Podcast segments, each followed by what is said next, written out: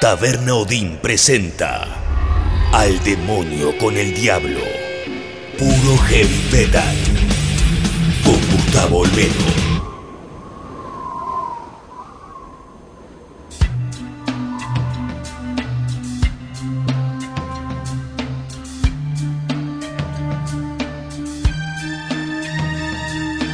Nuevo capítulo al demonio con el diablo, así como hicimos con la música, con las canciones, con los artistas de la década del 80, estamos haciendo ahora con la década del 90. Cerramos esta vez en este episodio el 91, nos metemos ya en el año 1992, todas las canciones más importantes de ese año. Y tenemos invitado, como en cada episodio de Al demonio con el diablo, desde Taberna Odín, estoy acá en Honduras y Tames, en la taberna, en Palermo. El invitado hoy Rubén Cuenca, cantante de Retro Satán. Fue también cantante de Tonelada, cantante de Bloque y seguimos haciendo historia en Al Demonio con el Diablo para las generaciones futuras que quieran entonces aprender cómo se gestó esto del heavy metal en la Argentina. Van a poder repasarlo en todas estas charlas o en gran parte de estas charlas que venimos teniendo hace ya un tiempo en Al Demonio con el Diablo. Todos estos capítulos que se estrenan domingo 22 horas en tabernodinlive.com y que a partir de cada lunes están disponibles ya en Spotify. Tu nombre es tu reino, tu voluntad será. Líbranos del mal. Sálvame, oh Dios. Poderosos se han alzado contra mí. Gloria al Padre, al Hijo y al Espíritu Santo. Como fue en el principio y siempre será. Amén. Salva a quienes depositan su confianza en mí. Dios mío, sé para ellos una torre fortificada frente al enemigo. Que el enemigo no tenga poder para dañarnos. Que el Señor esté con ustedes y también con nosotros. Oremos, oh Dios sagrado, Padre Todopoderoso eterno Padre de nuestro Señor Jesucristo. Él quien envió a su único Hijo para aplastar al mentiroso. Pediré tu ayuda para alejarnos de su ruina y de las garras del demonio. Infunde terror a la bestia. Yo te expulso, maldito espíritu, en nombre de nuestro Señor Jesucristo. Al demonio con el diablo. Puro heavy metal.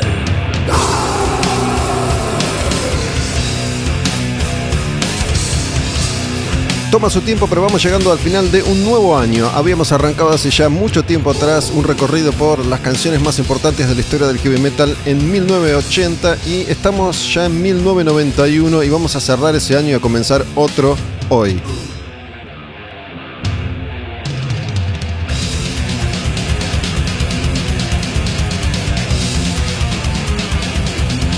Y bueno, tal vez soy retirativo. Pero debo hacerlo porque los primeros años 90 fueron los años clave del death metal clásico. Y acá tenemos otro álbum debut de una banda sueca que se llama Unleashed. El disco es Where No Life Dwells. Ya hemos hablado bastante del sonido del death metal clásico, arrancando con Entomb y también con todas esas bandas que acompañaron: Grave, Dismember, Unleashed, bandas que en la mayoría de los casos continúan tocando en vivo hasta el día de hoy, tocando y grabando también. De hecho, Unleashed acaba de sacar un disco nuevo, pero esto pasaba 30 años atrás, el debut de esta banda sueca que en sus inicios estaba más cerca del death tradicional y después iban a encontrar una beta también ahí en el vikingaje escandinavo. Esta canción se llama Dead Forever.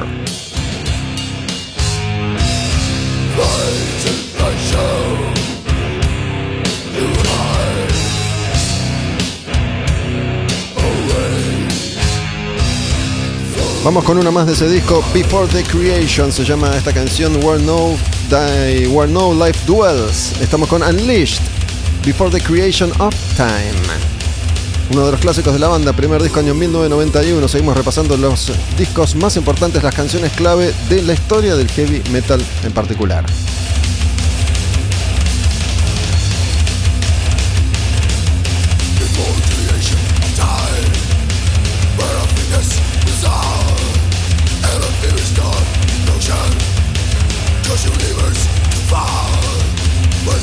Si le prestan atención a ese a la base más que nada, y al sonido ese bien grave de guitarra al que hemos hecho referencia en otros capítulos, estos episodios que puedan escuchar cuando tengan ganas, si ya lo hicieron pueden repetirlo, si no lo hicieron pueden escucharlos por primera vez en Spotify.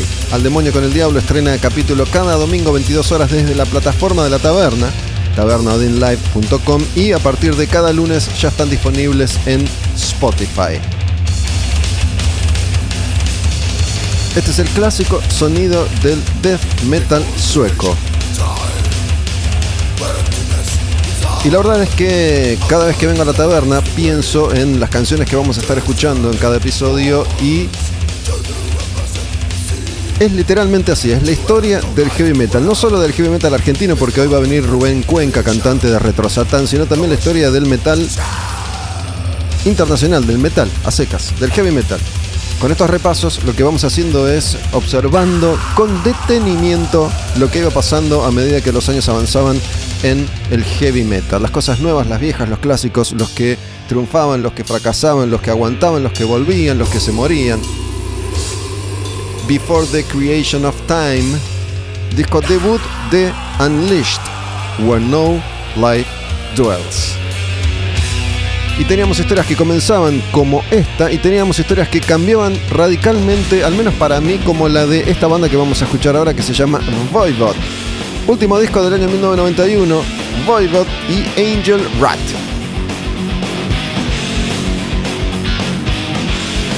Hagan un ejercicio fácil. Escuchen este disco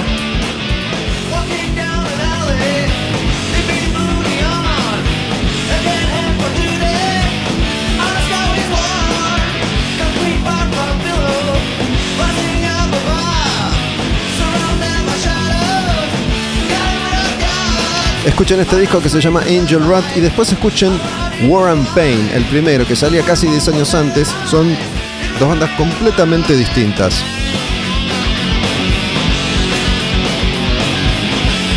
War and Pain era como un Venom recontrapodrido y esto me acuerdo que en su momento sorprendió para los fans de Voivod, pocos, nunca tuvo muchos, pero es una de esas bandas que han sobrevivido a lo largo de las décadas arrancando a principios de los 80 desde Canadá y activos hasta el día de hoy.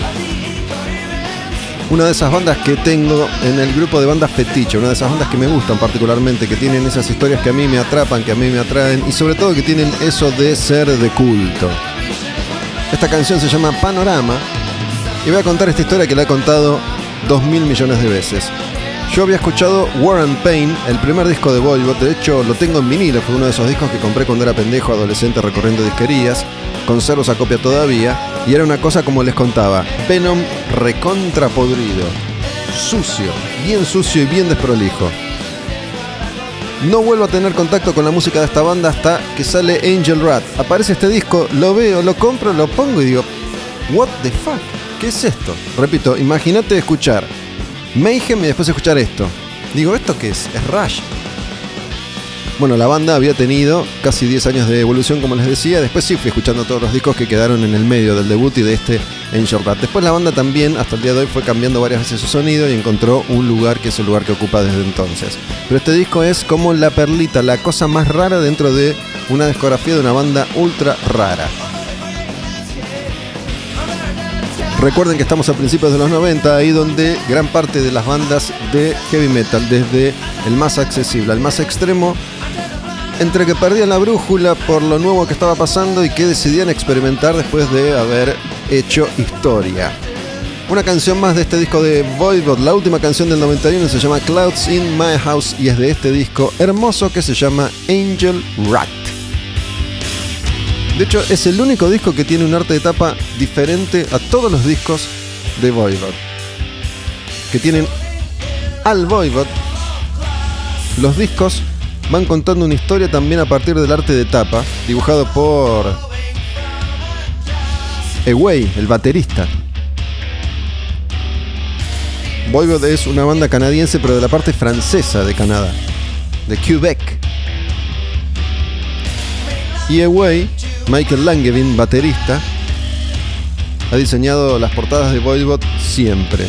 Y esta tapa también es distinta. No recuerdo si esta en particular la hizo él. Diría que no, pero puedo equivocarme y no lo voy a googlear. Ya saben que prefiero confiar en mi memoria, aunque esté fallada, resquebrajada, antes que era la fácil y googlear. Parte de la magia del demonio con el diablo tiene que ver con eso. Contamos las cosas como las recordamos, no como sucedieron.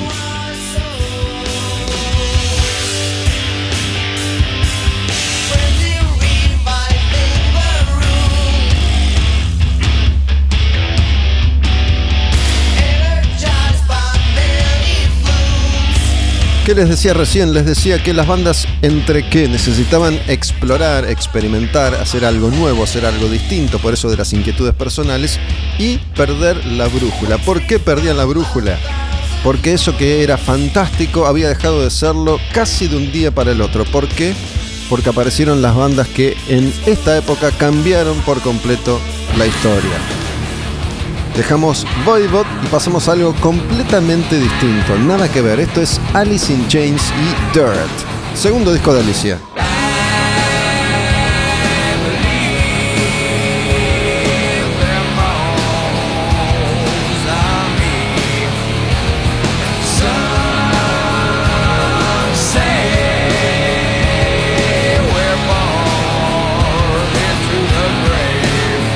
Escuchaste estribillo.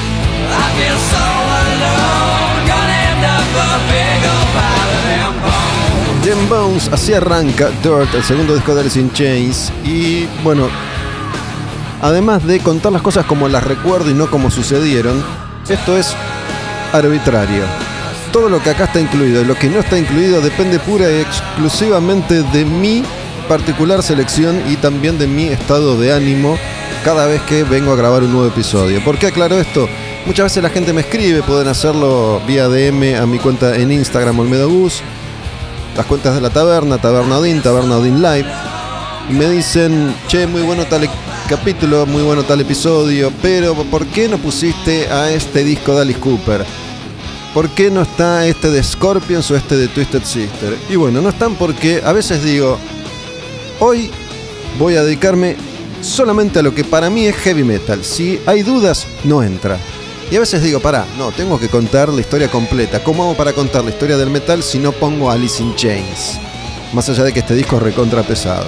Entonces, en 1992 abrí un poco más el panorama que había cerrado en el 91. Hay cosas que me parece que tienen que estar porque hay que contar lo que iba pasando. Entonces aparece más adelante Biohazard, porque fue una banda clave para todos los cambios que se produjeron en la música pesada, más allá de que sea o no Biohazard pura y exclusivamente una banda de heavy metal. Lo importante siempre está. Estamos hablando de uno de los grandes discos de esta época, uno de los mejores discos del año 92, el mejor disco del Sin Chains, el mejor disco de todas estas bandas. Estamos hablando de Dirt, que tiene este otro temazo, la oscuridad del pozo más profundo de oscuridad, de depresión, de angustia, de dolor, de consumo de drogas. Down in a Hole. Este es uno de esos discos, porque hay clásicos, hay grandes clásicos, super clásicos, y están los hiper recontra mega requete super archi bati clásicos. Este disco, todas las canciones tendrán que estar, todas.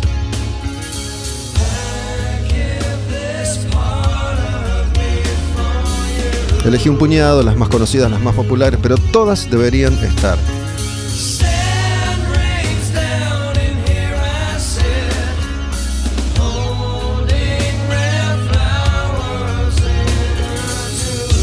Este disco, Dirt, es la postal de una época, no solo de la escena, de lo que pasaba con la música. Down in a Hole.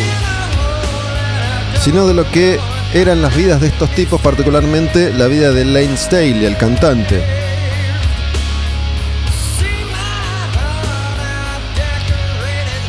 Las bandas que eran populares hasta ese momento se caracterizaban por girls, girls, girls, ir en moto de joda a pasarla bien en la noche de Los Ángeles. Aparecen estos grupos de Seattle, los que son clave para el desarrollo de esta escena, que dicen, mi vida es una mierda, es todo sufrimiento, es todo dolor, oscuridad, angustia, lo que estos pibes hacían es una careteada, muerte a ellos, nosotros somos la verdad porque nosotros somos seres humanos, somos como ustedes. ¿Cómo somos? Como ustedes. ¿Cómo? La pasamos como el ojete. Y de pronto el rock pierde el enfoque sexo, drogas y rock and roll, el enfoque divertido. Y hace eh, foco en drogas, drogas, drogas, drogas, drogas y un poquito de rock and roll y más drogas.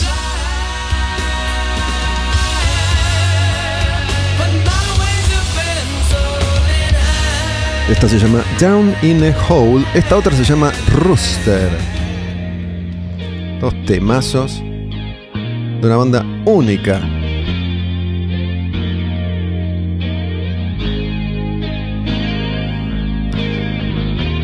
Y a veces puede ser una forma un tanto cruda de entender épocas, pero si te fijas, la enorme mayoría de las estrellas de rock de los 80 han sobrevivido.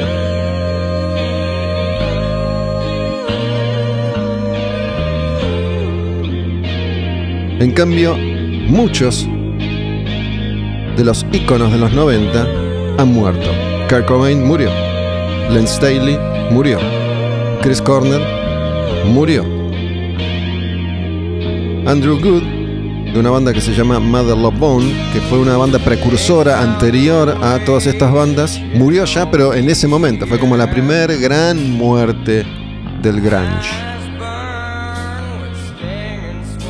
Scott Wayland murió.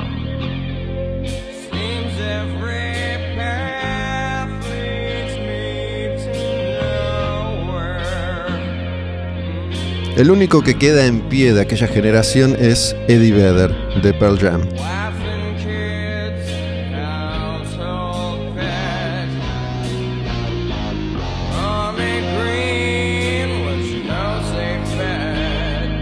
Y todos murieron por circunstancias vinculadas a la angustia, el consumo de drogas, la depresión, ninguno por causas entre comillas naturales, ninguno murió de cáncer. Ninguno de estos que yo mencioné. En cambio, todos los Motley Crue siguen con vida. Ozzy sigue vivo.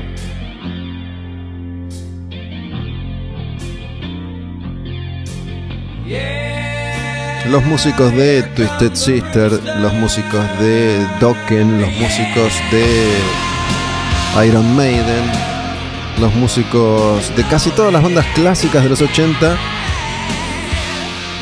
están con vida, salvo aquellos que por una cuestión de edad o de enfermedad, como Dio, por ejemplo, como Lemmy, han muerto. Pero bueno, eran señores un poco más grandes que estos que murieron bien jóvenes. Va la última de este disco de Alice in Chains, se llama Good. Dirt. Primer disco del año 1992 y ya estamos recorriendo otra etapa en la música pesada. Y en este 92 van a aparecer también muchos discos debuts de bandas de todo tipo, pero particularmente de bandas de metal extremo. Aparecen las primeras bandas de Black. Y bandas que después pegan volantazos formidables. Me gusta esa serpiente de cascabel que está en el fondo.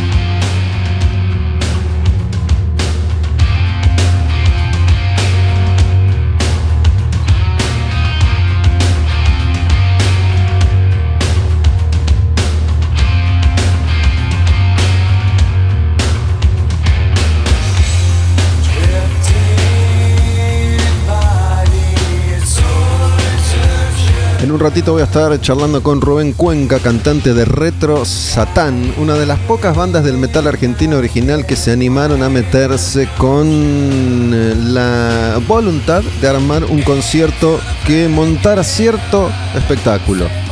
algo parecido a Cerbero, pero Retro Satán fue un poco más allá con esto de el fuego, la sangre. Intentar hacer algo de esto en la Argentina de los 80 era un desafío que le sumaba ya al desafío de hacer heavy metal en la Argentina de los 80.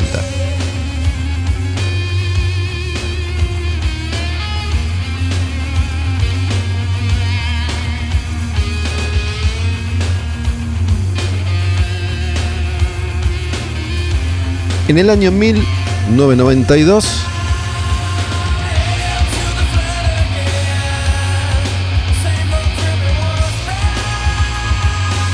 Lo bueno de hacer estos repasos también es que todo el tiempo te dan ganas de, para, a ver, voy a ir a escuchar a esta banda, para, voy a ir a escuchar a la otra, voy a escuchar completo este disco, no, mejor aquel.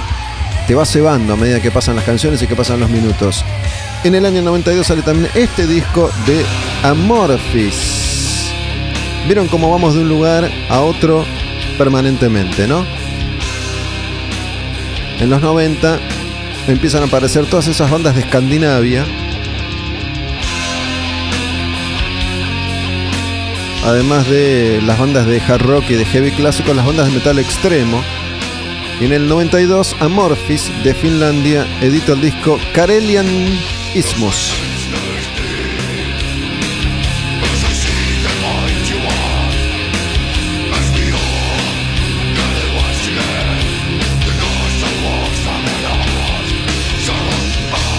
que es el disco debut de Amorphis.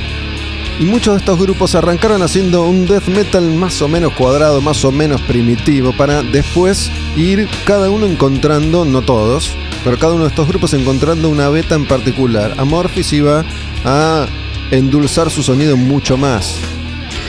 Iban a ser esos primeros grupos en incorporar parte del folclore local, basando sus historias en La Calévala, un libro mítico de Finlandia. Esta canción se llama The Gathering. Karelianismus, primer disco de Amorphis, año 1992.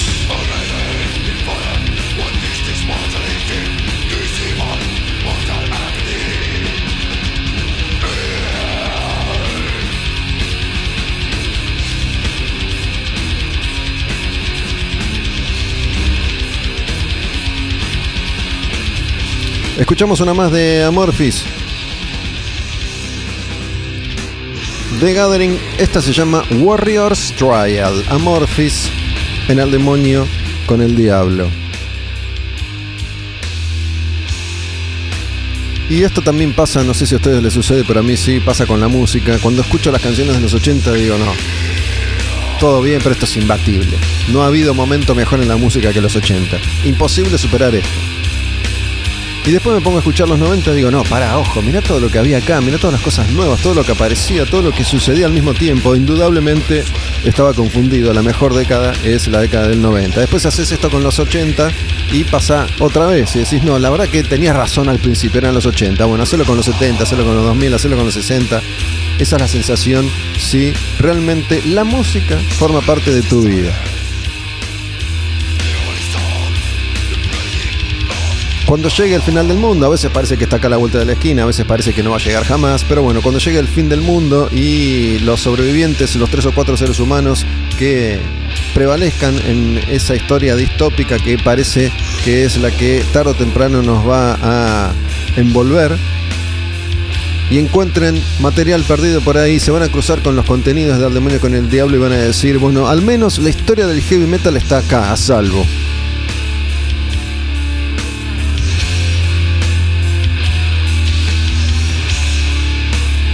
Y hablando de bandas que arrancaban siendo un grupo de jóvenes con las ganas de tocar metal extremo,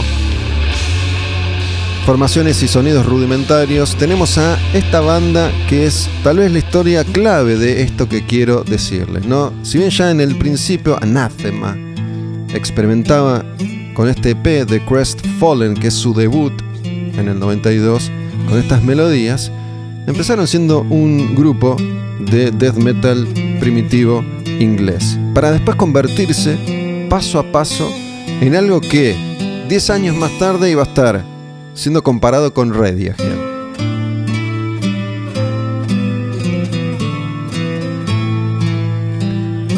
Las bandas británicas ese trío de bandas británicas clave, Paradise Lost, My Dying Bride, Anathema, iban a ponerle estos arreglos y los violines y las cuerdas y las voces femeninas y el lamento.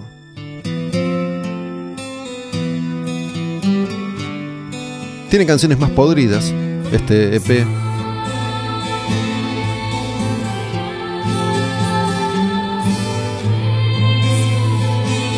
Pero me quedo con esta como muestra del debut de Anathema porque Everwake se llama, representa el espíritu de búsqueda que ya tenían estos cuando eran muy muy jovencitos.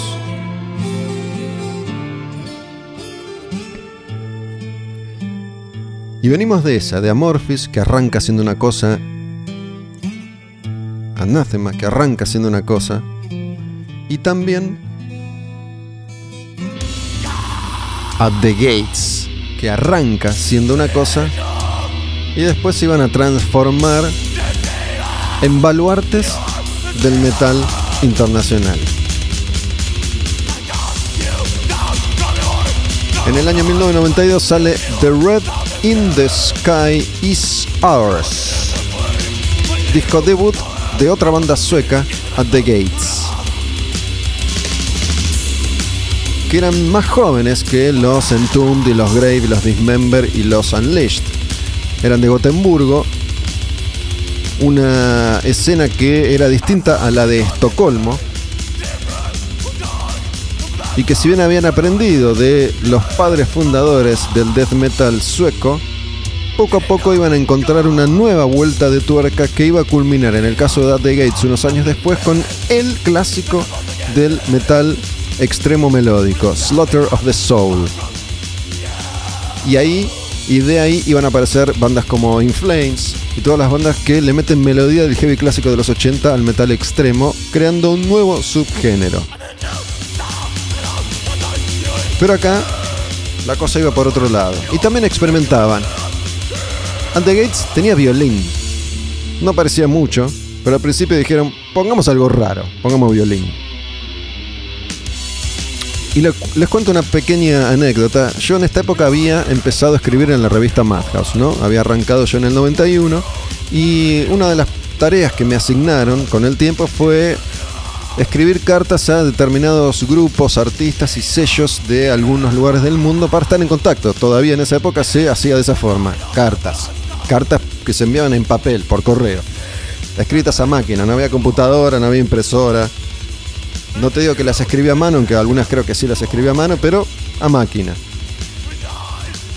Y yo me encargué de mandar algunas cartas a un sello inglés clave que se llamaba Peaceville. Peaceville edita los primeros discos de mm, My Dying Bride, de Anathema, de At the Gates, de um, por ejemplo. Y la idea era hacer un intercambio promocional. Si tenés material, mandame. Y mandan una copia de este disco, el primero de The Gates, que todavía conservo. Todo por correo. The Red in the Sky is ours. Me he carteado con algunos grupos de Lander también en esa época a partir de esas experiencias, las primeras que hacía en la revista Madhouse que tenía, en ese momento creo que uno de los grandes atractivos que la revista tenía, una serie de colaboradores que estaban en distintos lugares del mundo que mandaban sus entrevistas, entonces muchas veces teníamos material de primera mano con un montón de bandas que nos enviaban estos colaboradores que estaban en distintos lugares del mundo. Algunos eran argentinos, pero muchos no. Había uno sueco en particular, ¿cómo se llamaba? Que era clave, mandaba las mejores notas. Que lo conocí, una vez vino de visita a Buenos Aires, lo crucé una vez ahí en la redacción de Madhouse. No me acuerdo cómo se llamaba algún viejo, alguna vieja lectora de Madhouse que lo recuerde. Creo que era con O. Otsberg. Bueno, no me acuerdo. Pero mandaba un montón de notas. Notas que mandaban en cassette. Esa fue otra de las tareas que también me asignaron. Desgrabar notas en cassette que mandaban desde afuera. Muchas veces me preguntan cómo es que hablo inglés, cómo es que aprendí. Bueno, así aprendí. Con la base que tenía y que traía, aprendí horas y horas desgrabando notas. Desgrabar una nota de media hora me tomaba 12 horas. entre que play rec, fast forward y no entendía y no entendía y una vez más y una vez más y una vez más. Eso me entrenó mucho el oído.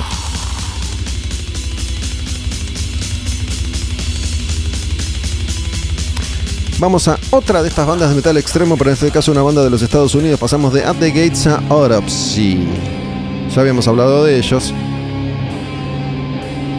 Pioneros también en esto de ser lo más extremo que se pueda. Autopsy saca en el 92 este disco que se llama Acts of the Unspeakable. Autopsy también estaba en Peaceville y hemos intercambiado también correo con Autopsy. Autopsy es autopsia. Y acá habían encontrado, como les conté en el repaso por el año anterior, su nicho, esto de bien, bien gore. Pero no como lo de Cannibal Corpse, que tiene un enfoque más violento. Lo van a ver ahora cuando lleguemos a otro disco de Cannibal Corpse.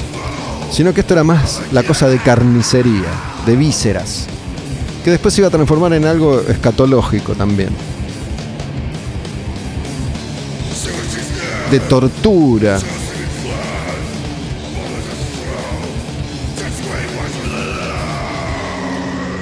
Acts of the Unspeakable vendría a ser así algo como actos inexplicables o aquellos que de tan grotesco no se puede mencionar. Esta canción, ¿sabes cómo se llama? De hecho, Meat, carne de desgarrar la carne humana.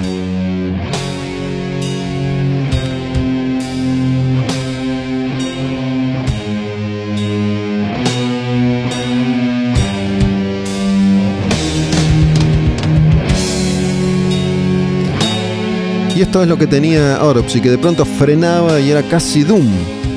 Pero un Doom bien crudo, bien podrido. Esto parece Cathedral, por ejemplo, pero se pudre, ¿ves?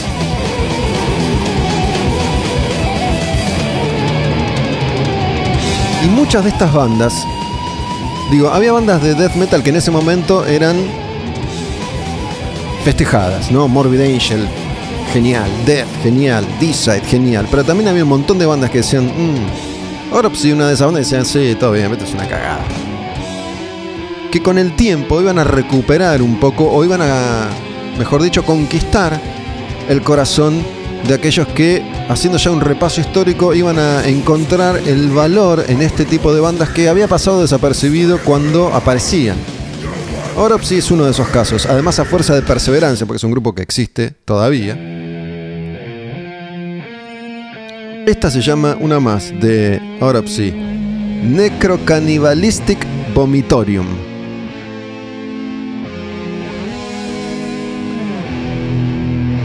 necrocanibalístico. Vendría a ser algo así como una cuestión de voy a comer cadáveres, pero también seres humanos vivos. Voy a ser caníbal y necrófago también. Las dos cosas. Y después voy a vomitar en el vomitorio. Vomitorio, vomitatorio, ¿cómo se dirá?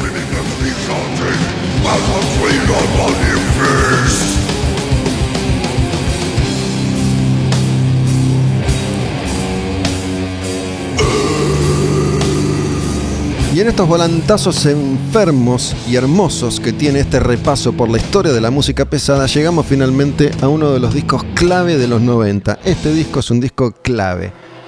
Es el disco número 2 en la historia de esta banda, que iba a ser un ingrediente fundamental para todo eso que en ese momento fue el metal de los 90. Si yo te digo el metal de los 90, vos lo más probable es que en lo primero que pienses es en Pantera. Y Pantera indudablemente siempre fue una banda de metal, sobre todo a partir de Cowboys from Hell, ¿verdad? Pero formaban parte de una escena que incluía a Prong, a White Zombie, a Helmet, a Danzig, a Rollins Band, bandas completamente distintas y también a Biohazard que es esta banda y este su gran clásico de la época, la canción Punishment, Castigo y el hardcore de Nueva York, pero era el hardcore llevado un poco más allá.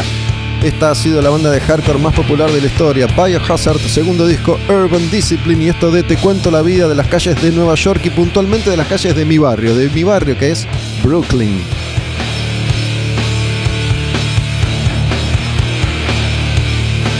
¿Y qué le mete Biohazard? Le mete rap. Todavía no existía el new metal, pero las bandas de new metal escucharon este disco, Urban Discipline, y dijeron, ah, mira, podemos meter el rap, pero así.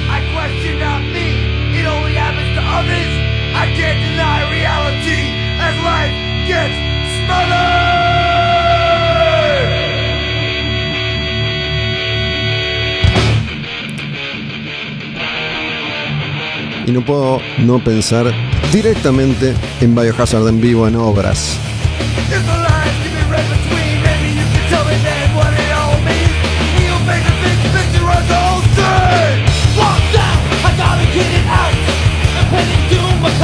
Lo he dicho y lo repito, de las mejores bandas en vivo que he visto en mi vida, y miren que he visto bandas en vivo, he visto unas cuantas, ¿eh? Biohazard, de las mejores bandas en vivo que vi en mi vida, impresionante lo de estos pibes, los había descubierto en mi primer viaje a Estados Unidos, en este año cuando sale este disco, veo a Biohazard en vivo, no los conocía hasta entonces, sale Urban Discipline y voy a una convención en Los Ángeles que ya he mencionado y ahí hay una serie de eventos y de cuestiones, entre esas cuestiones shows en vivo de bandas que descubrí ahí como Body Count, como Caius, como Biohazard. Y los veo en el hall de un hotel, en un salón de un hotel, pegado al escenario, un lugar chiquito. Te estoy diciendo pegado. Imagínate ver a Biohazard, si lo viste alguna vez sabes de qué te hablo. Pegado al escenario, un escenario bajito. Podría haber asesinado a alguno de los músicos si hubiera sido un loco de mente.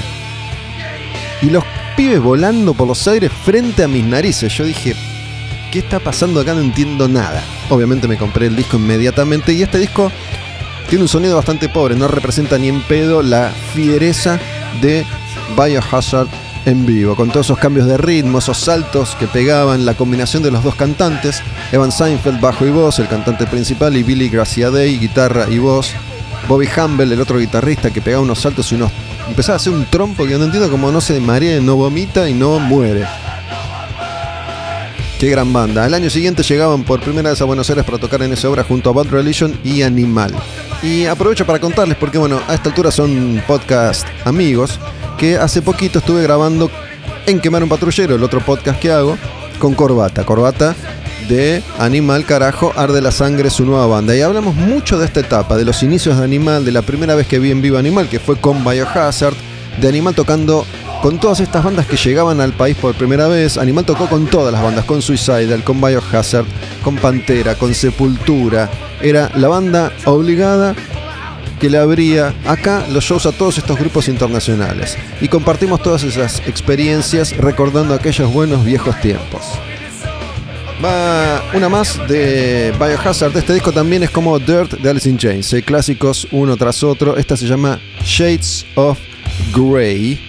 Urban Discipline, Biohazard. Este es Billy Graciadei el que canta acá.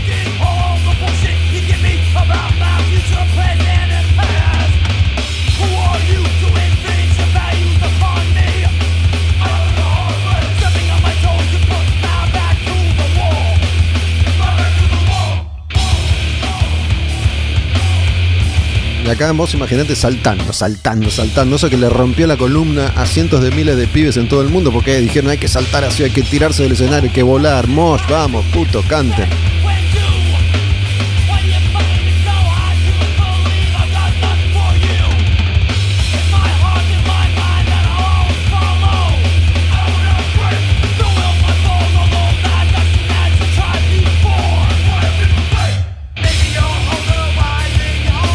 ¿Y qué tiene de hermoso el demonio con el diablo y este repaso por las canciones de los años 91 que cerramos y 92 que comenzamos? Que va de Alice in Chains a Morphis, de Amorphis a Autopsy, de Autopsy a Biohazard y de Biohazard a un clásico, a el clásico. En el año 92, Black Sabbath edita The Humanizer. Dio vuelve a Sabbath, Ronnie James, y graban este disco que una vez más les devuelve un poco el espíritu que tambaleaba, iba y venía, iba y venía el espíritu de esta leyenda del metal. Regresa Dio a la banda y obviamente el mundo se entusiasma y al grupo le va mucho mejor que con el cantante que dominó esa etapa del grupo, Tony Martin.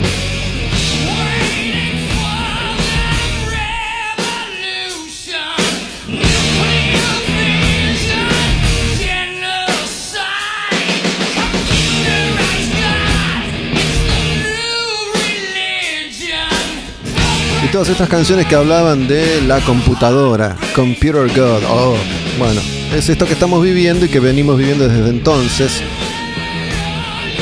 De hecho se llama Deshumanizador este disco, The Humanizer. Y este es el disco que trae por primera vez a Black Sabbath a Buenos Aires también. En el 93 también en Obras, Hermética abrió ese show. Y esto es contar la historia del metal internacional la historia del metal local, porque hablamos de Animal, hablamos de Hermética y nuestra historia, los que estuvimos ahí en todos esos conciertos viviendo, siendo testigos de esto que se estaba desarrollando en esa Argentina que se transformaba con la llegada de todos esos grupos que hasta entonces pensamos nunca íbamos a ver en la fucking vida.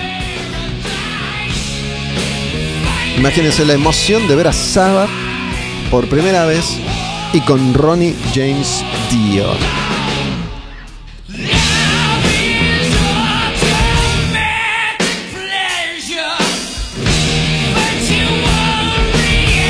Esta se llama Computer God y bueno, parte de los enemigos de la humanidad en esa época eran las computadoras y eso que se venía y los clásicos, ¿no? Los medios, la televisión, una canción que se llama TV Crimes, otro de los clásicos de The Humanizer, TV Crimes, Ronnie James Dio en voces. ¿Y cómo termina esta historia de esta etapa de Sabbath? Como todas las historias, Pinky, como el orto. ¿Cómo es eso? TV Crimes. Y esto fortalece una vez más a Sabbath pero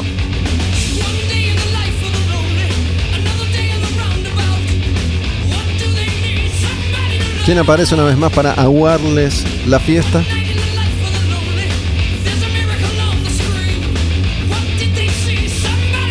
Ozzy Osbourne, qué relación tóxica, ¿no? La de Sabbath con Ozzy. Sabbath se recupera, vuelve Dio, todo es felicidad, el disco es bien recibido, están buenas las canciones, convocan más gente, genera más expectativa.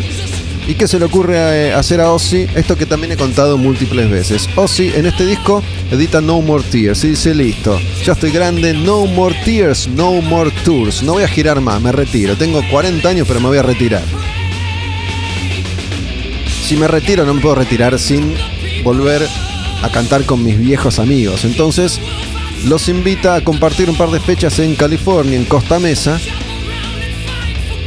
para hacer lo siguiente. Abría Black Sabbath, tocaba después Ozzy y en el final se reunían para tocar un puñado de canciones. Dio dice, ¿qué? Chicos, tenemos un discazo de Humanizer. ¿Para qué necesitamos hacer eso? Yo no voy a cantar antes que Ozzy. No, que Ronnie, Ronnie una verga, me voy. Y se fue de nuevo. ¿Qué pasó? Fue un show histórico porque Sabbath tiene que resolver rápidamente quién va a cantar. Canta Rob Halford de Judas Priest, que en ese momento no estaba en Judas Priest, se había ido de Judas Priest. Estamos hablando de esa etapa en la que todos se iban de todos lados. Dickinson estaba por irse de Maiden. Entonces es histórico porque Halford cantó con Black Sabbath. Se hace el show, toca Sabbath con Halford, toca Ozzy, toca Ozzy con Sabbath y Ozzy obviamente no se retiró un carajo. Estamos en 2021 y Ozzy está esperando. Me pregunto realmente, Ozzy volverá a tocar en vivo alguna vez? Por la pandemia se fue postergando la gira que tenía que hacer, pero Ozzy está en un pésimo estado de salud todo el tiempo. Un mosquito puede matarlo. Así que yo no sé si volverá a tocar en vivo. Ahora la gira se postergó para el 2023, creo. Y a mí me da risa porque estos tipos que tienen 75 años dicen, no, ¿sabes qué? Posterguemos para 2024. No sabes si vas a estar vivo, hermano. Bueno, estas vueltas de la vida, sobre todo las vueltas de Black Sabbath, Dio se fue y vino varias veces, ¿no? De hecho, cuando se muere Dio, muchos años después, de cáncer, estaba cantando con estos tipos. No como Black Sabbath, sino como Heaven and Hell. Pero, después de estos desencuentros, Ozzy y Dio compartieron el escenario muchas veces más con Sabbath. Grabaron discos, Ozzy volvió a Sabbath, giraron, grabaron un disco, volvieron a girar, se despidieron. Vamos a cerrar esta primera entrada antes de comenzar la charla con Rubén Cuenca de Retro Satán con una canción de este hermoso disco de Black Sabbath, un temazo que se llama Ay. Va la última, ya volvemos. Y seguiremos repasando las canciones de 1992. Y se vienen muchas cosas nuevas, ¿no? Blind Guardian, Body Count, Bursum. Aparece el Black ya, ¿eh?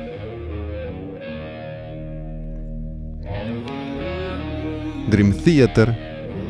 Esto es lo que se viene más adelante. Fear Factory. Qué buena esta canción. Ay, yo se llama. Primer bloque al demonio con el diablo. Clásicos de los años 91-92.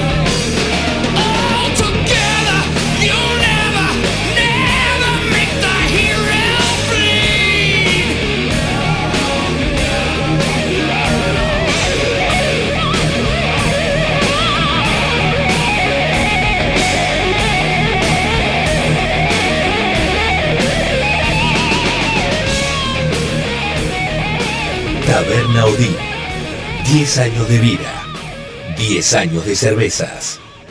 10 años de rock. Palermo, Honduras y Tames. Devoto, Avenida San Martín 6080.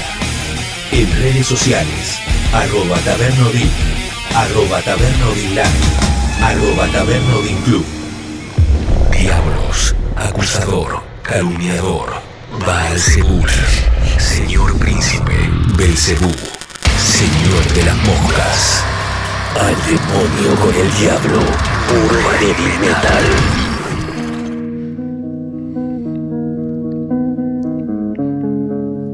Escuchar esta introducción es casi emocionante. No solo por lo que representa a nivel histórico en el heavy metal argentino, sino por la intención musical que tiene.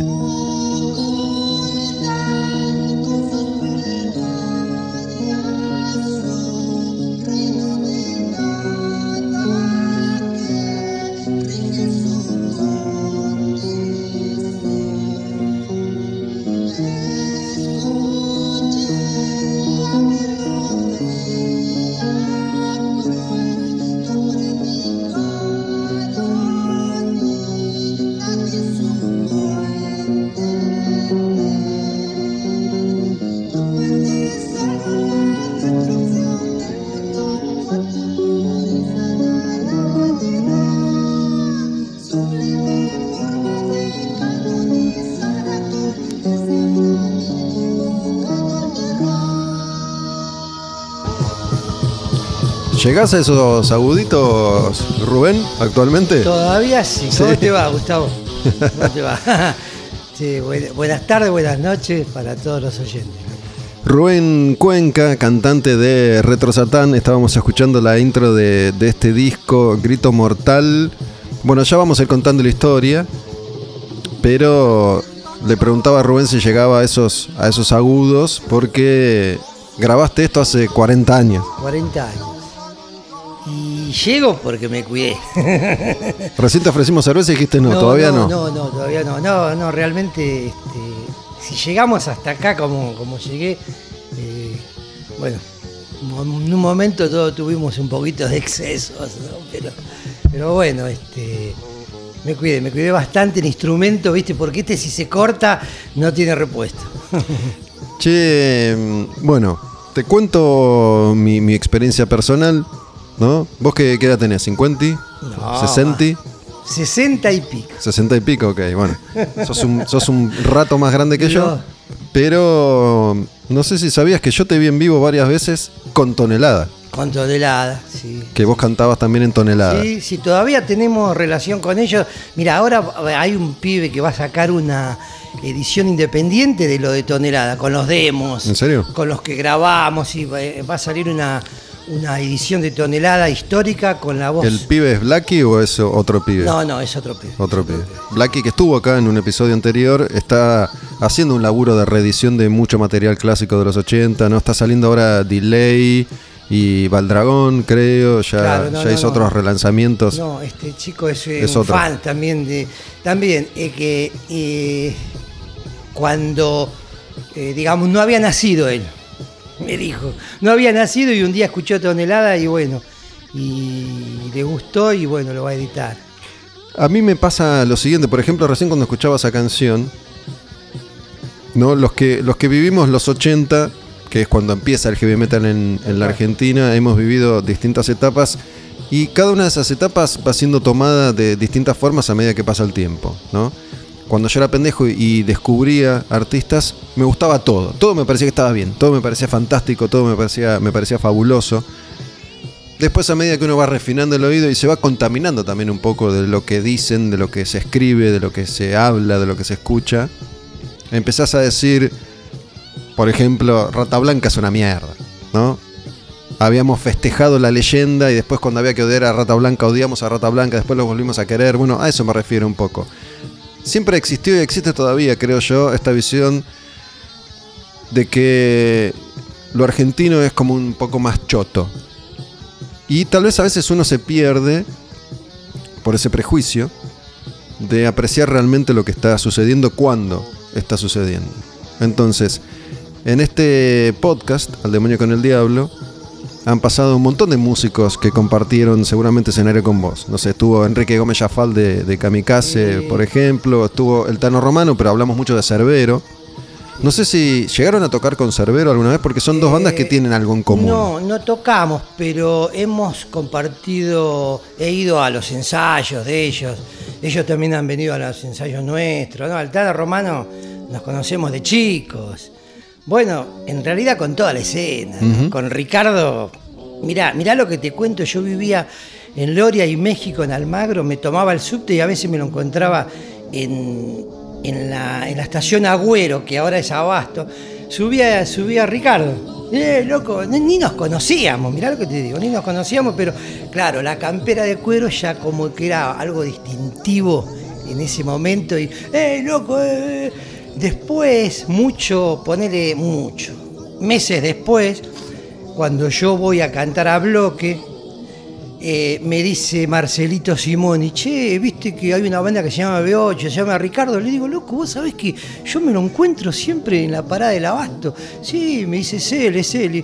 Y después empezamos a hablar con Ricardo y ahí llegamos a la conclusión de que nos conocíamos de antes que, que cada uno tenga su banda, digamos. Hay algo que a mí me, me resulta muy, muy entretenido y que todavía se aplica, aunque desde un lugar o una perspectiva diferente, ¿no? En ese momento, primeros 80, si vos tenías una muñequera con tachas, el pelo largo, una campera de cuero y veías a otro, era un igual. Entonces te saludabas, te dabas un abrazo aunque no te conocieras. Te veías por primera vez y decías, hay uno más de nosotros. Tal cual. Ya había códigos que se compartían sin saberlo. Claro. Había algo en común. Por eso te abrazabas con Ricardo y no se habían visto nunca en la vida. Nunca, nunca. Uno más, era como decir, es una especie de abrazo al salvavidas. Tal cual. O cuando íbamos al cine arte que estaba eh, abajo del obelisco, que íbamos a mirar películas de, qué sé yo, a los primeros videos de Key, de Zeppelin, ya, ya, ya se empezaba a usar la campera de cuero. Pero eh, no existía la palabra heavy metal, la verdad, no existía. No. Existía, viste, el rock pesado, hard rock, eh, viste, lo, lo que, lo que yo más o menos escuchaba, Black Sabbath, Zeppelin, Purple, eh, era rock pesado. Era rock pesado, después explotó el heavy metal. Ni siquiera cuando estaba Riff, ¿eh? Porque Riff, nosotros, los fundamentalistas del heavy metal, no los consideramos heavy metal, Heavy a. Riff. Bueno, ¿entendés? eso es un poco en referencia a lo que dije al principio, ¿no? Una cosa es hablar de Riff en 1982 y otra cosa es hoy con la perspectiva histórica, ¿no? Es cierto que fue fundamental Riff para el Sí, heavy argentino. Sí, para abrir un poco, eh, un poco de, de- de- el camino, digamos. Viste, cuando, cuando, cuando éramos más chicos, este, todos buscábamos cierta información, ¿entendés? Bueno, cuando vino Riff, eh, como que institucionalizó lo de la campera de cuero, la de tacha, pero ya existía, ya existía. En la época de B8, inclusive los primeros ensayos con Ricardo, con- ya empezábamos a usar, viste, eh, campera de cuero, como, vos, como decías vos, eh, muñequeras, ya, ya era la vestimenta que, que hoy, por ejemplo, no se ve. Hoy no se ve muchas tachas. ¿Y vos en particular dónde viste eso por primera vez? ¿En, en Riff, en Judas Priest? No, yo, digamos, por primera vez, este, lo de, lo de las tachas lo vi en Judas. Sí, en Judas. En Judas. Y, y bueno, después, eh, cuando ya nos hicimos más amigos con los B8, siempre usábamos tachas. Mira, todavía tengo de, de regalo una, una muñequera ancha así que me regaló Ricardo, que eso. Hoy. hoy Vendela, vendela. Hoy este cotiza en bolsa, ¿no? Autenticala y vendela. Ni siquiera Ricardo le debe saber que la tengo. Porque además muchos jefes en esa época se hacían sus propios cinturones, sus propias muñequeras, Bueno, porque no había. Esa muñequera es, es- es casera. Es casera, la, bueno, no, no la traje, pero es casera. de una. Bueno, y eso, eso pasaba. Digo, algo que por ahí hoy, no sé, si estás en algún lugar en particular, en un banco, y de pronto se cruzan dos con remera de heavy metal, ahí hay un código, ¿no? Sí, Pero es distinto. Hay, hay un cruce de miradas. Claro. Este, viste, que decís, loco, vos sos de los míos. Es verdad lo que dije. Es eso, es una cosa de pertenencia. Claro, y, y con respecto, mira, no me quería quedar con esto, con respecto a lo que vos hablabas ah, de los 80, es verdad que eh, quedamos como estigmatizados de, de que, de que era una chotada, que sonaba como la miércoles, porque yo he ido a, a- a ver a B8 y, y- y tonelada que vos me decías que nosotros tocábamos en el piso, loco, en el piso, la batería en el piso, nosotros somos como la foto esa famosa de Black Sabbath, viste que están en el piso tocando, eso pasó igual, acá en Argentina pasó exactamente igual. Tocábamos en el piso, sin sonido, los baffles míos de voces y lo que sonaba adelante y la viola y no, no existía, che, tirame, tirame un retorno. No, Igual no, sabes que no. tengo un recuerdo y es que dentro de todo ese panorama que se estaba armando, se estaba gestando, y por eso está bueno que ahora aparezcan personas como Blacky o esta otra persona que vos mencionás que, que están rescatando eso del, del- del olvido, porque el, el 95% de las bandas de la época no llegaron nunca a grabar nada, Nada. más allá de algún demo que anda dando vueltas por ahí o no. Pero digo, yo tengo el recuerdo de que Tonelada dentro de todo lo que había ahí era un grupo que sonaba bastante bien y además estaba más cerca de lo que a mí me gustaba entonces, que era, yo ya, ya me había metido en Metallica, en Slayer, en Venom, ¿no? que era un poco más heavy que el heavy clásico. Sí. Ese es el recuerdo que yo tengo Sí, al era un menos. sonido más crudo, si querés, también. Y más salvaje, ¿viste? Era, y, y a la vez directo, ¿no? Pero siempre tratamos de sonar bien, de quería, ¿viste? Esa cosa de sonar prolijo, pero era imposible. Yo los vi, mirá. que teníamos. Era imposible. Era, era una banda de dónde, de zona norte. De, claro, de, de, de Martelli, de Florida, Florida Norte. Claro. Y escúchame, cuando fue la doble función B8 tonelada, estuvo hasta este pibe de los pericos, ¿cómo se llama? ¿Eso fue dónde? ¿La de, en la de Olivos? Yo fui. Bueno, vos fuiste y sabés lo que fue eso. Fue como una explosión. Yo vi varias veces a Tonelada justamente ahí, es lo que iba a decir. Yo soy de. vivía en Olivos. Perfecto. Ahí en la Bueno, biblioteca se hacían muchos shows de heavy metal y ahí vi varias veces a Tonelada. No me Bueno. acordaba que habían tocado ustedes con. Tocamos, a- eh, ese, ese fue el debut de Jardino. Giardino. Eh, y Con- B8 con, con dos violas que, está, que estaba Miguel Miguelito Roldán. Que yo lo cuento siempre, ¿no? Fue la única vez en la historia de B8 que tuvieron que hacer doble función Doble por la cantidad de gente. Tremendo. Y, tremendo. y creo que es el show más convocante de la historia de B8. Yo creo que sí. de, yo de creo un que show sí. de ellos solos. Yo ¿no? creo que sí, yo creo que sí. Fue llenísimo y no hubo desmanes, ¿viste? Porque estaba un poco, ¿te acordás? Estaba un poco emparentado con la violencia. el- el Pero eso en, la biblioteca no pasaba. Por lo No. menos yo no tengo ningún recuerdo. Fui mil veces a ver, no sé, a Daca, a mi casa. Yo iba mucho a ver a Belcebú también. El estuvo, estuvo también Mingo. tocaron muchísimas veces con Tonelada, éramos Claro. muy- somos muy amigos todavía, ¿no? Sí, por eso, por eso. Bueno, y, y tengo ese recuerdo de, de ir a ver todas esas bandas cerca de mi casa, pues yo era chiquito y no, no, no me movía mucho todavía. Ahí, especialmente en la, en la biblioteca de Olivos y un par de lugarcitos que había Sí, ahí en la zona. estaba Jonathan Pab ahí por, por Ugarte, Panamericana, ¿te Bueno, sí, sí, ahí fui mil veces. Ahí, fu- Alacrán, por ejemplo. Alacrán, ah, bueno. Belcebú. Claro, bueno. No sé si. Tonelada Sí, llegó a tocar sí. ahí. Eh, y después este, parábamos con los B8 allá en el Hard Rock, que estaba sobre Libertador, que había un boliche que se llamaba Hard Rock, que era un bolichito chiquitito. Estoy hablando de la prehistoria. La prehistoria del heavy metal. Che, ¿y mm, cómo, cómo empezaste a cantar vos? Y mira, yo tenía una banda de, de rock and roll, hacíamos temas de, de Beatles, ¿viste? De, de, de, de Creedence. Y bueno, después. Te bueno, te acordás, por ahí no te acordás, o sí te acordás, pero había una revista que se llamaba Segunda Mano, Sí. que vendía muebles, Sí, vendían sí. todo, y a la vez en el medio tenían un- un- un- una, una pequeña sección de músicos, bandas. Y un día apareció, eh, bueno, Bloque necesita vocalista. Le digo, bueno, voy, porque yo también tenía, viste, la, la- mi, no, mi pretensión. Quería eh, ser, quería, no sé, quería cantar como Ozzy, ponele. ¿Me ¿Entendés? Quería cantar como, como, como el de Maiden, pero, eh, pero no había algo que yo decía, bueno, ¿a dónde está la banda? Entonces voy y me prueba a bloque. Y cantaba Marcelito, me acuerdo que hacía mucho calor, y me dice, subí, subí, a ver, eh, ¿te animás a cantar? Le digo, mirá, a ver, dame un par de letras, tirame un par de melodías. Y así. Vos estuviste antes que Billy entonces. Sí, sí, mucho antes. Fui el primer cantante de bloque. Y ahí empezamos a tocar. A la semana estábamos tocando. Ya, a la semana ya teníamos un repertorio de ponerle 8 o 10 temas. Bloque tiene un disco, Demolición. Claro. Y Bloque es una de las pocas bandas de, de los 80 que logra grabar. Editaron por Umbral, que era el mismo sello de Violadores, de, Sí, de sí, B8.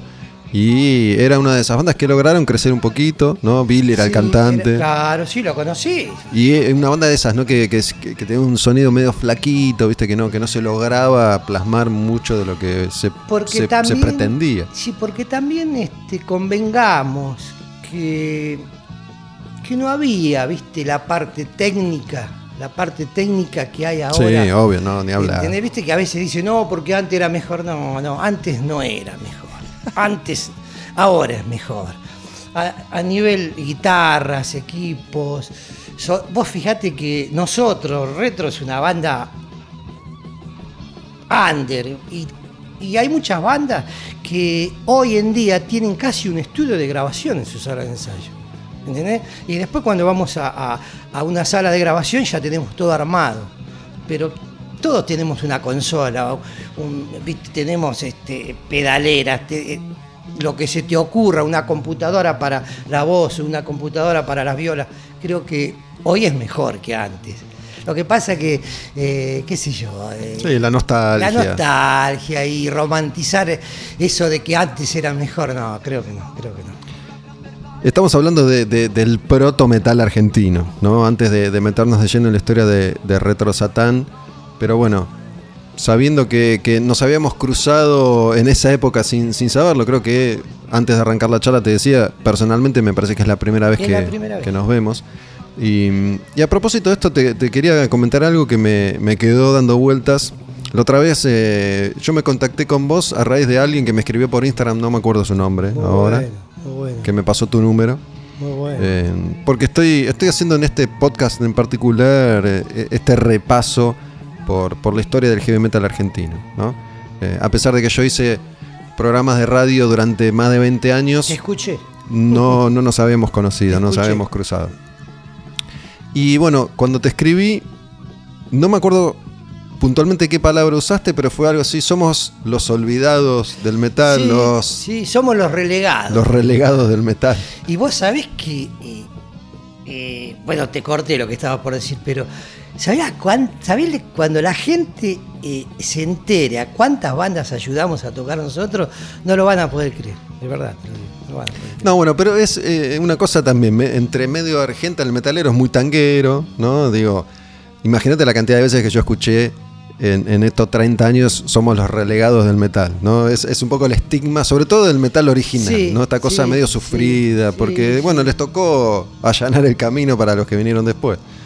Este, Bueno, por eso hoy hay bandas que realmente eh, yo, yo escucho y yo digo, la pucha, loco, esto tienen que tocar en un estadio. Hay muchas bandas chiquitas que por ahí no las conocés vos.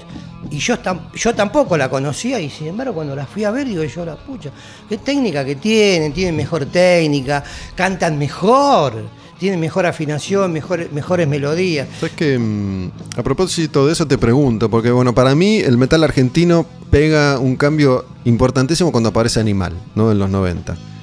Y a partir de ese momento ya no alcanzaba con querer tocar, ¿no? Yo cuando era pendejo, tenía 13, 14 años, iba a ver cualquier cosa y me parecía formidable. Después ya, hoy si, si vas a salir a tocar, tenés que tocar bien, ya de movida. Si no, nadie te va a tener lástima porque recién estás empezando.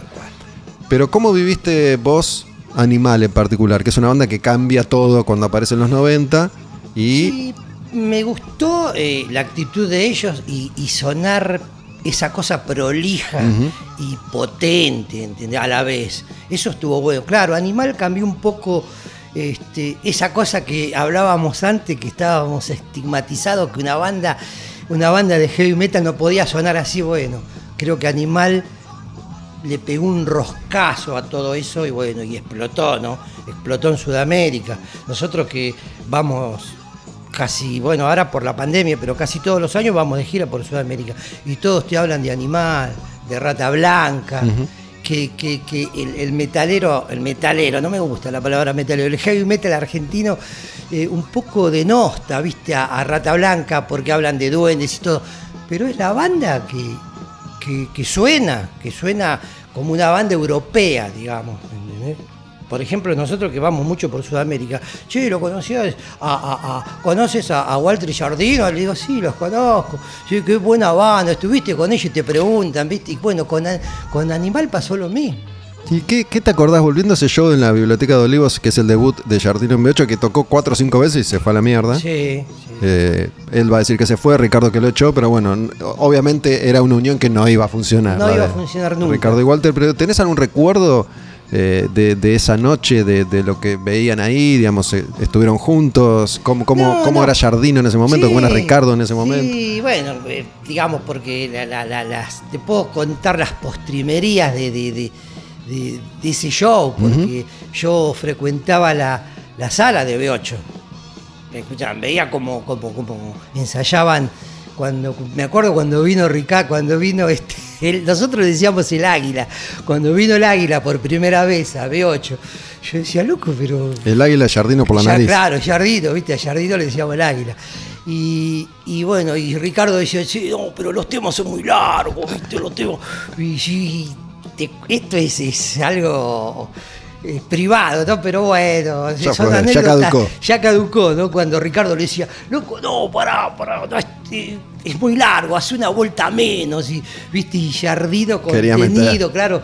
Ahí te das cuenta que Jardino estaba para, mucho más, para otra cosa, para otra cosa que B8.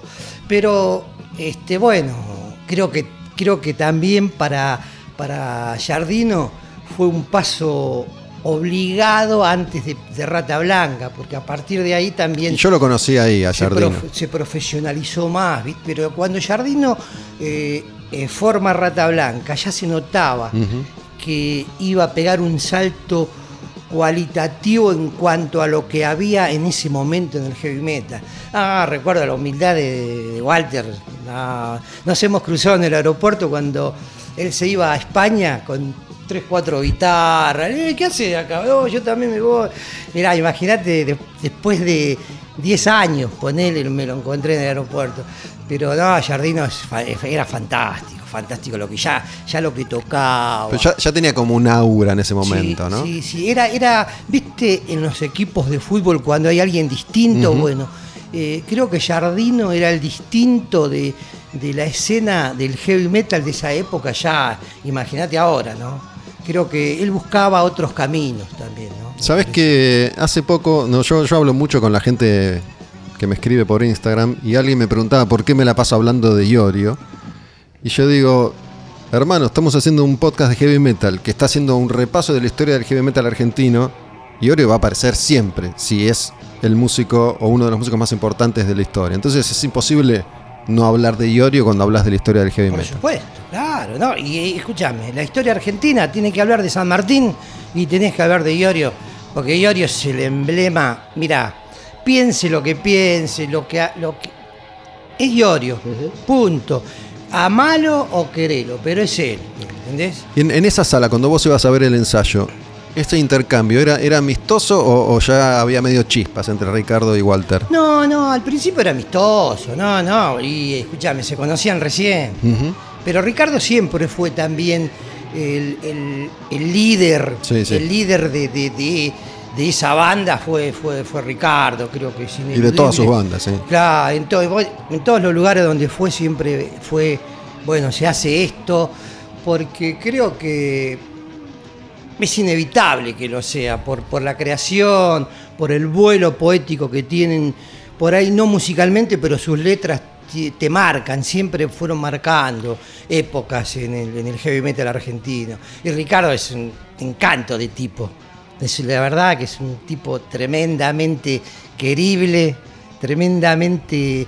Eh, es un tipo que se brinda, ¿viste? Bueno, Ahí, ahí no, aparece recurrentemente recurrentemente esto de la, figura como de dos Ricardos, ¿no? Uno es el tipo que por ahí vos te podés cruzar en cualquier momento, en cualquier lugar, y todo el mundo que se lo cruza da esta descripción que vos haces, un tipo que se entrega, que da, querible, amable. Después está el personaje, el, más público, o eso que se destaca, que parece contradecirse con eso, chocarse con esa imagen, pero eh, me parece, se me ocurre que evidentemente una cosa es ese Ricardo en la intimidad de un encuentro y el otro Ricardo que a veces Claro. hace lo que hace, dice lo que dice. Pero lo que pasa es que a Ricardo a veces lo ponen en ciertos lugares, el cual, si le preguntás de, eh, eh, a dónde está parado políticamente, te lo va a decir. Y si está en contra de algo, te lo va a decir, ¿entendés? Pero claro, depende del lugar a donde lo coloque también el entrevistador, ¿entendés? Porque eh, es lo mismo que vos. Vos me decís, mira, hablemos primero de esto y después hablemos del otro. Obviamente que yo te voy a, responder de la manera más honesta. Y creo que Ricardo es, es salvajemente honesto en esas cosas. Porque es ineludible no hablar de Ricardo, ¿entendés? Siempre, eh, cualquier conversación que tengas con cualquier heavy, la conversación va, va a ir para ese lugar, porque lo que hablamos antes es el San Martín de, del heavy metal. Che, bueno, volviendo un poco a tu, a tu historia pre-retro Satán, cantaste en bloque poquito tiempo. Poco tiempo, sí, sí, muy poco tiempo, porque, mira, recuerdo que me fue a ver una vez el gordo de tonelada, el, el, eh, Manuel, y me dice, che, loco, cuando no toque más en, en bloque, eh, ¿por qué no venís a tocar en tonelada? Y bueno, y un día tuvimos ciertas rispideces, viste, esas cosas de joven, la verdad, que es todo solucionable, pero bueno, unas rispideces con los de con los chicos de bloque. Y al toque me llama Manuel y me dice, che, ¿no cantás más en, en- en bloque? Le digo, no, mira, por ahora no. Me dice, ¿por qué no te venís con nosotros? Le digo, dale, estamos ahí, dale. Tonelada aparte en ese momento tenía el nombre Tonelada en 1982. 82. Era re metalera. Claro. Bueno, eh, nuestro vecino de, de Villa Martelli era Corcho Rodríguez. Ah, el corcho. El Corcho Ojo. Rodríguez, el marido de Susana Jiménez, era, era el- nuestro fotógrafo personal. Todas las fotos que, que vos ves, mirá, todas las fotos que vos ves en los, en los medios de, de esa época las sacó Corchito. Íbamos a la casa. Corchito sacando fotos de tonelada. Mirá la- Corchito Mirá lo que, mirá lo que, mirá lo En que su mansión de. Punta del Este. El que, el que lo, el que lo está escuchando ahora es, cosa- es algo loco. No, con Corchito nos conocemos de chico, y, íbamos a la casa, él venía. Este, bueno, después, él era eh, el Corcho, la profesión de él es fotógrafo profesional, es, es un fotógrafo, estudió para eso. Era amigo y a veces este, armaba fechas.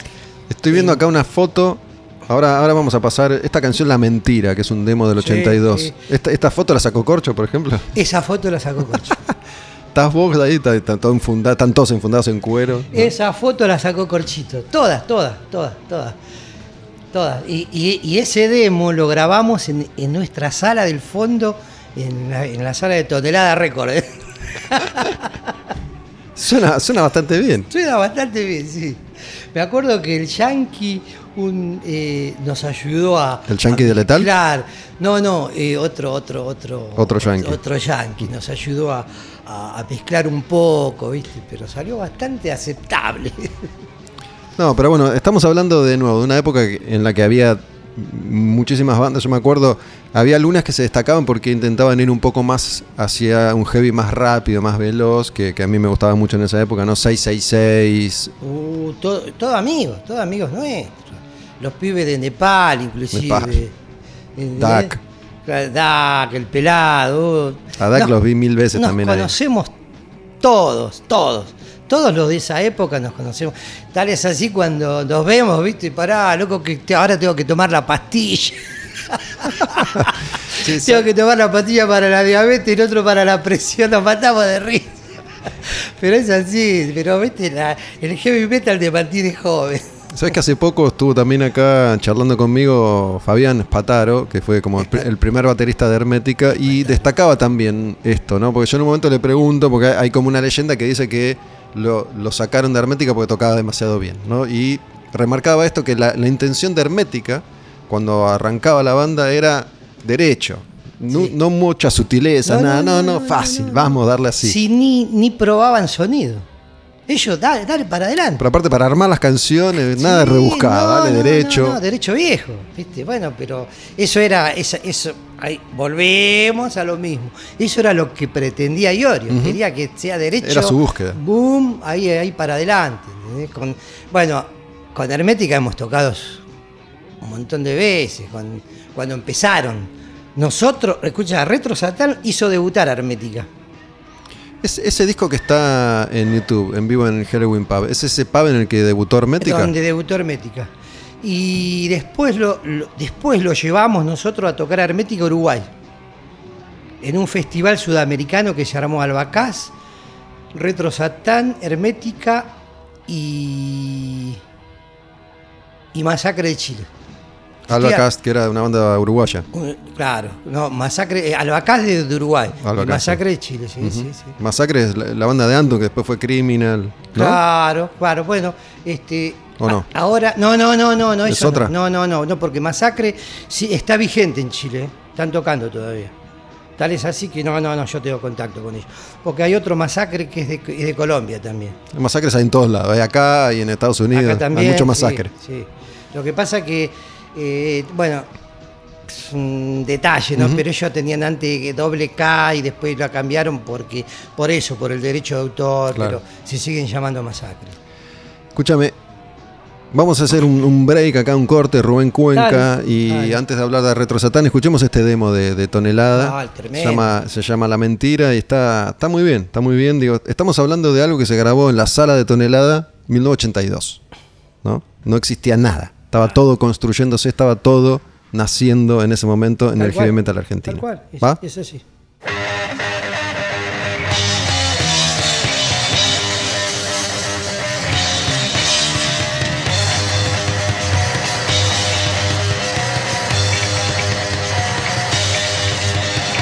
Es posible resistir a lo que te ofrecen. No, no creas lo que dicen, es toda una farsa.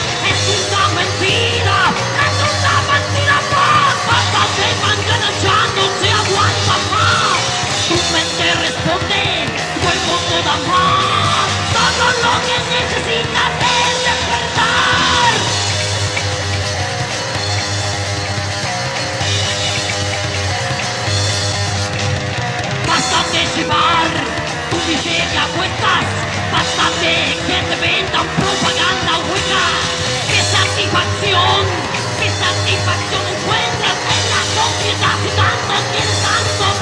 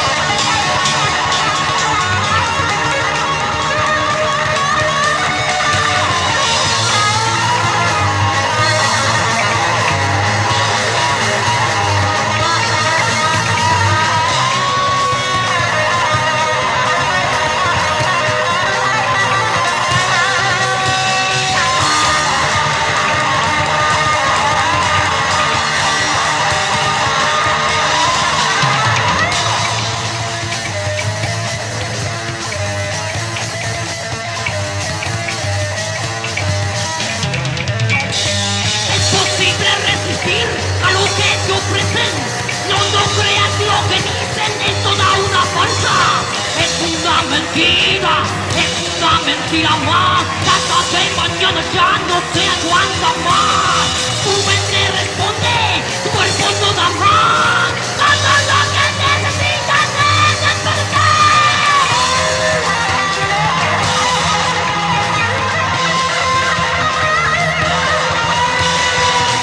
De llevar tu miseria a cuestas, basta de que te venda propaganda hueca. ¡Qué satisfacción, satisfacción encuentras en la sociedad si tanto quieres, tanto vives! Tu mente responde, tu cuerpo no da más. Todo lo que necesitas es despertar.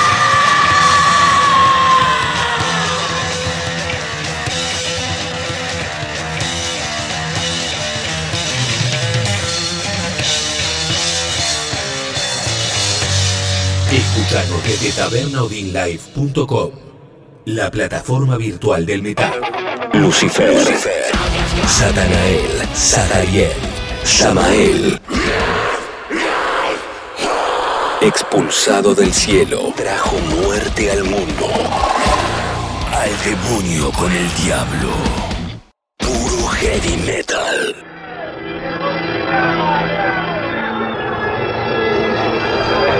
Bueno, escuchábamos recién La Mentira, una canción de tonelada. Ya hicimos toda la introducción. Hablemos ahora de esta banda que es una banda icónica del metal argentino, Retro Satán. Esto es en vivo en ese pub Halloween donde debutó Hermética. Charlábamos de eso hace un ratito. Y bueno, hace poco hablando con el Tano Romano, hemos hablado muchas veces de Cerbero, Cerbero, inspirados en Venom, Black Sabbath, tenía esta cosa que intentaba ser medio satánica, digo. Y Retro Satán también, ¿no? Digo, ¿es, es Merciful Fate la, la gran influencia de, de Retro Satán o es una de las influencias de Retro Sí, Satán? Sí, es la principal, digamos. Mercy es la, es la principal influencia de Retro Satán junto con Venom, ¿no? Digamos, todo lo brutal de Venom, de Venom con, la- con toda esa cosa mel- de melodías de, de Mercy, ¿no? La, la voz, la inspiración de, de, de Sí. vos como vocalista es King Diamond. Sí, tal cual, tal cual. Y ahora en el nuevo disco eh, se va a notar mucho más todavía la influencia de Mercy. Se va, se va a notar mucho más. Y si realmente eh, seguimos esa línea, digamos, esa línea. Entonces haces bloque, tonelada, tonelada Retro Satán. Tonelada retrosatán. Tal cual. Contá un poco ahí esa, esa génesis. Y mirá, lo, lo de Retro Satán venía porque yo era muy amigo del Tanito, del Tanito del, de Retro Satán, que a la vez era muy amigo de Ricardo. Iban a la, a la misma escuela. Ah, mira. Rica- eh, Ricardo iba a la misma escuela con el Tano Felice y el Tano Santa Croce, que, que vive en Italia hoy. Y ellos iban en el mismo, en el mismo colegio, pero no en el mismo grado. Y en el, y en el Mirá lo que te cuento. Te- eh, en, el, en el recreo se encontraban y intercambiaban. Che, mirá, yo escuché a Saba. Ah, mirá, porque yo encontré este disco de, de ACDC. Yo, y viste, se iba formando eso acá en Argentina. Mirá lo que es algo loco. na- ni, ni nosotros sabíamos, ni ellos sabían lo que se estaba gestando en ese momento, ¿no es cierto?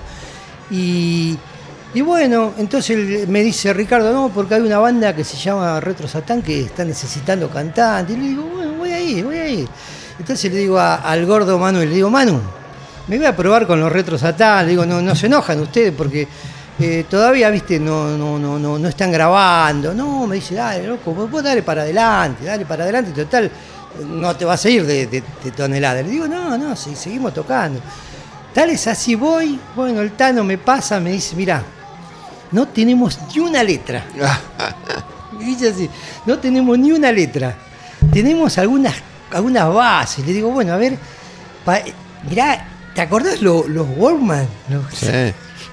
Bueno, este, me llevo un cassette de un ensayo de Retro Satán y todo el día, así como yo estoy ahora con los auriculares en el colectivo, caminando todo el día, pa, pa, pa. Hasta que un día se me ocurren, se me empiezan a ocurrir letras. Yo digo, bueno, eh, voy a un ensayo y le digo, mirá, loco, tengo esta melodía. Todavía no tengo la letra. Bueno, dale, empezamos, viste, cantábamos, ponerle. Empezamos, viste, que como, como empezaron todos. Y armábamos la melodía. Bueno, le digo, dame tres días, que en tres días este, armo las letras. Mirá lo que yo, mirá lo que te estoy diciendo, tres días. ¿En tonelada hacías vos las letras? Yo, eh, sí, en tonelada las hacía yo las letras también. ¿En bloque hiciste letras? En que bloque, se grabaron. en bloque No. ninguna. No, todas las, las letras de bloque eran de Simoni y, y el bajista, ¿cómo se llama? Eh, bueno, ahora, ahora me voy a acordar. Sí, se, sí. se va a morir que. De Daniel, de Daniel. Parodi. De Daniel Parodi. Parodi es. De Daniel Parodi y de, y de Marcelito eran las letras. Bueno, entonces tal es así que voy a Retro Satán y le digo al Tano, loco, ya está. Tengo, tengo tres letras. Bueno, la primera letra eh, que tenía no era la de Grito Mortal. La, la primera letra era, era este, esperando el final. Me dice, loco, pero esto es. Es re satánico. Sí, boludo. Y retro satánico, re- Claro, aparte con ese nombre. Claro. Después, viste, te chicos, a la última hora.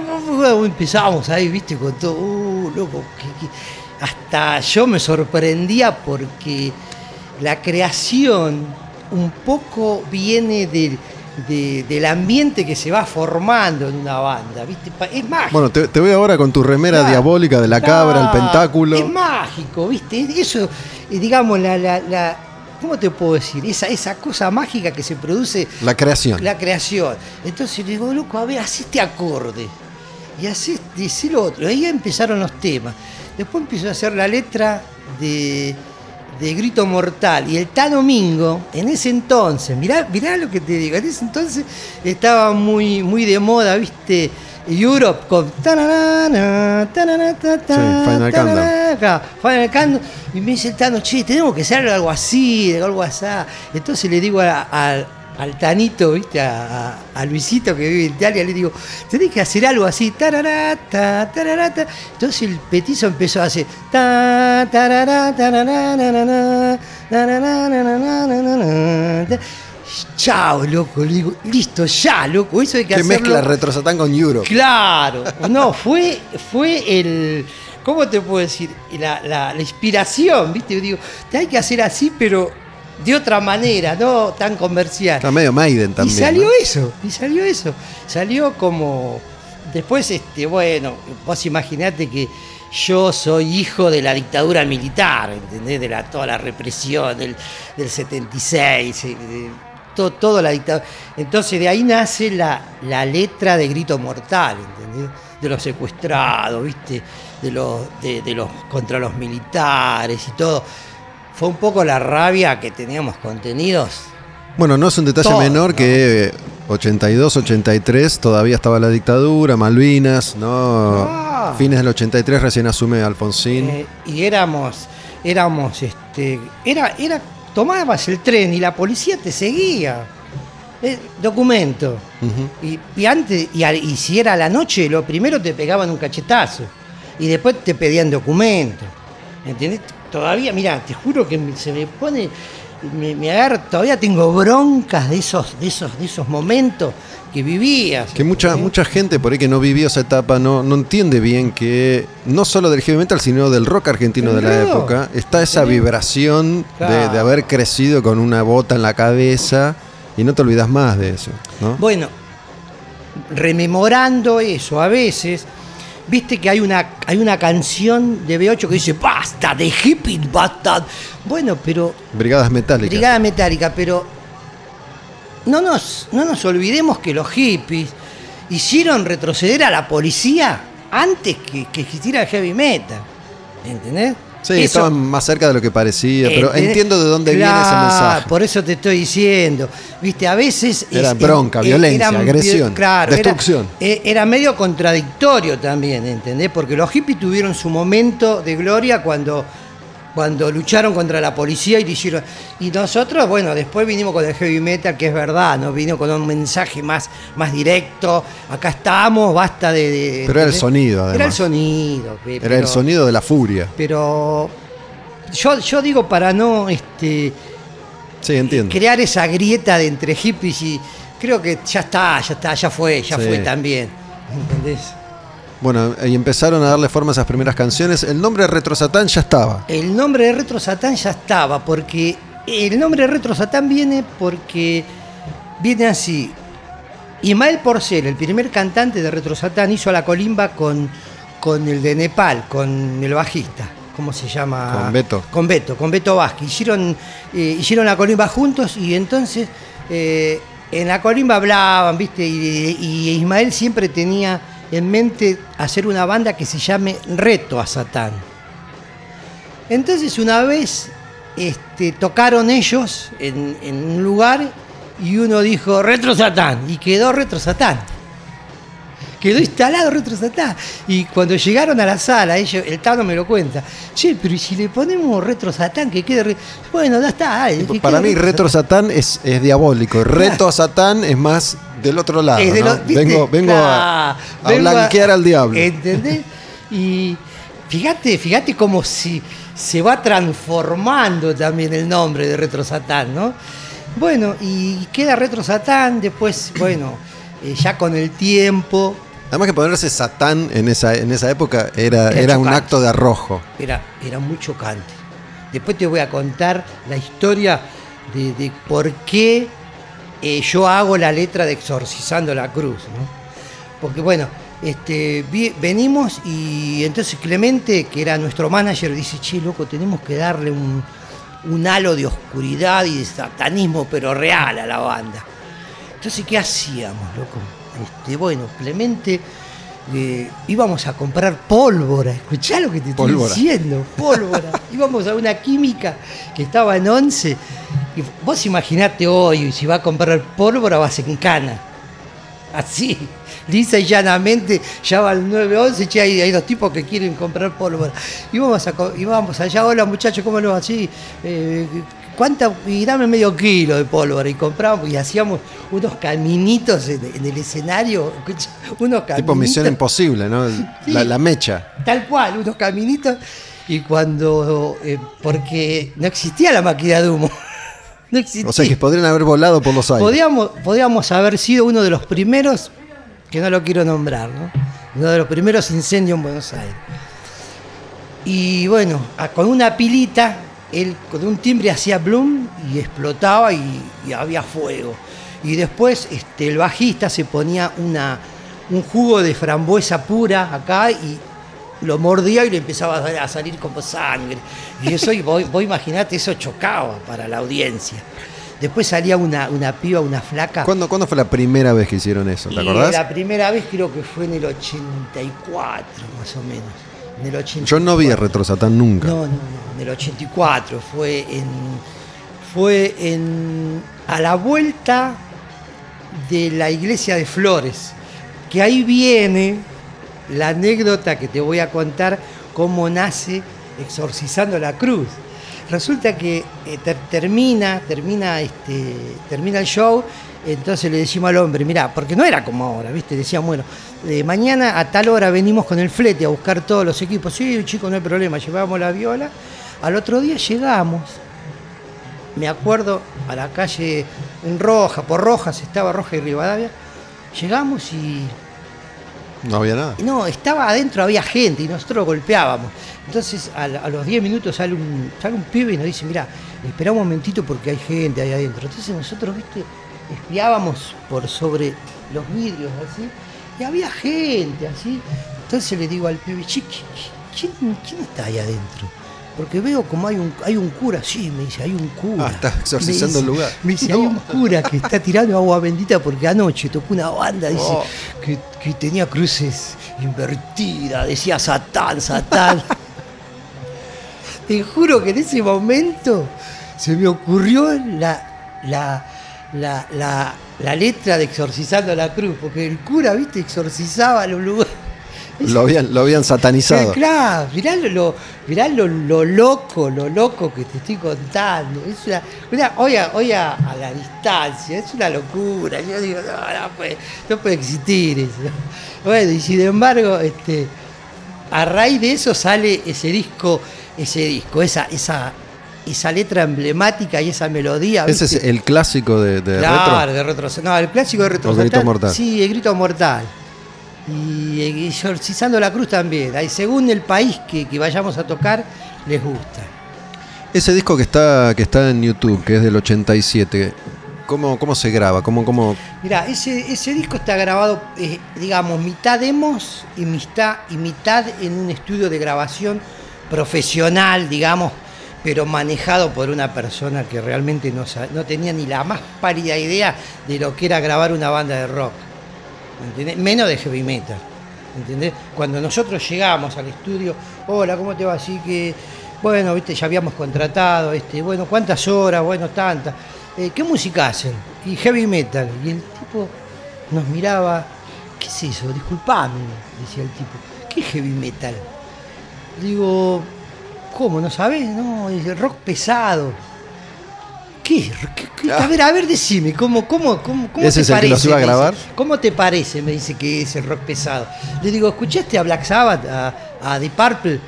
Y más o menos, me dice, más o menos. Le digo, ¿no escu- ¿escuchaste a Zeppelin? Y Led Zeppelin sí, algunas cosas. Estamos hablando del 80 y pico, ¿no? Del 62, ¿no? No, claro, del ochenta y pico en la Argentina. No sabían, loco, no sabían.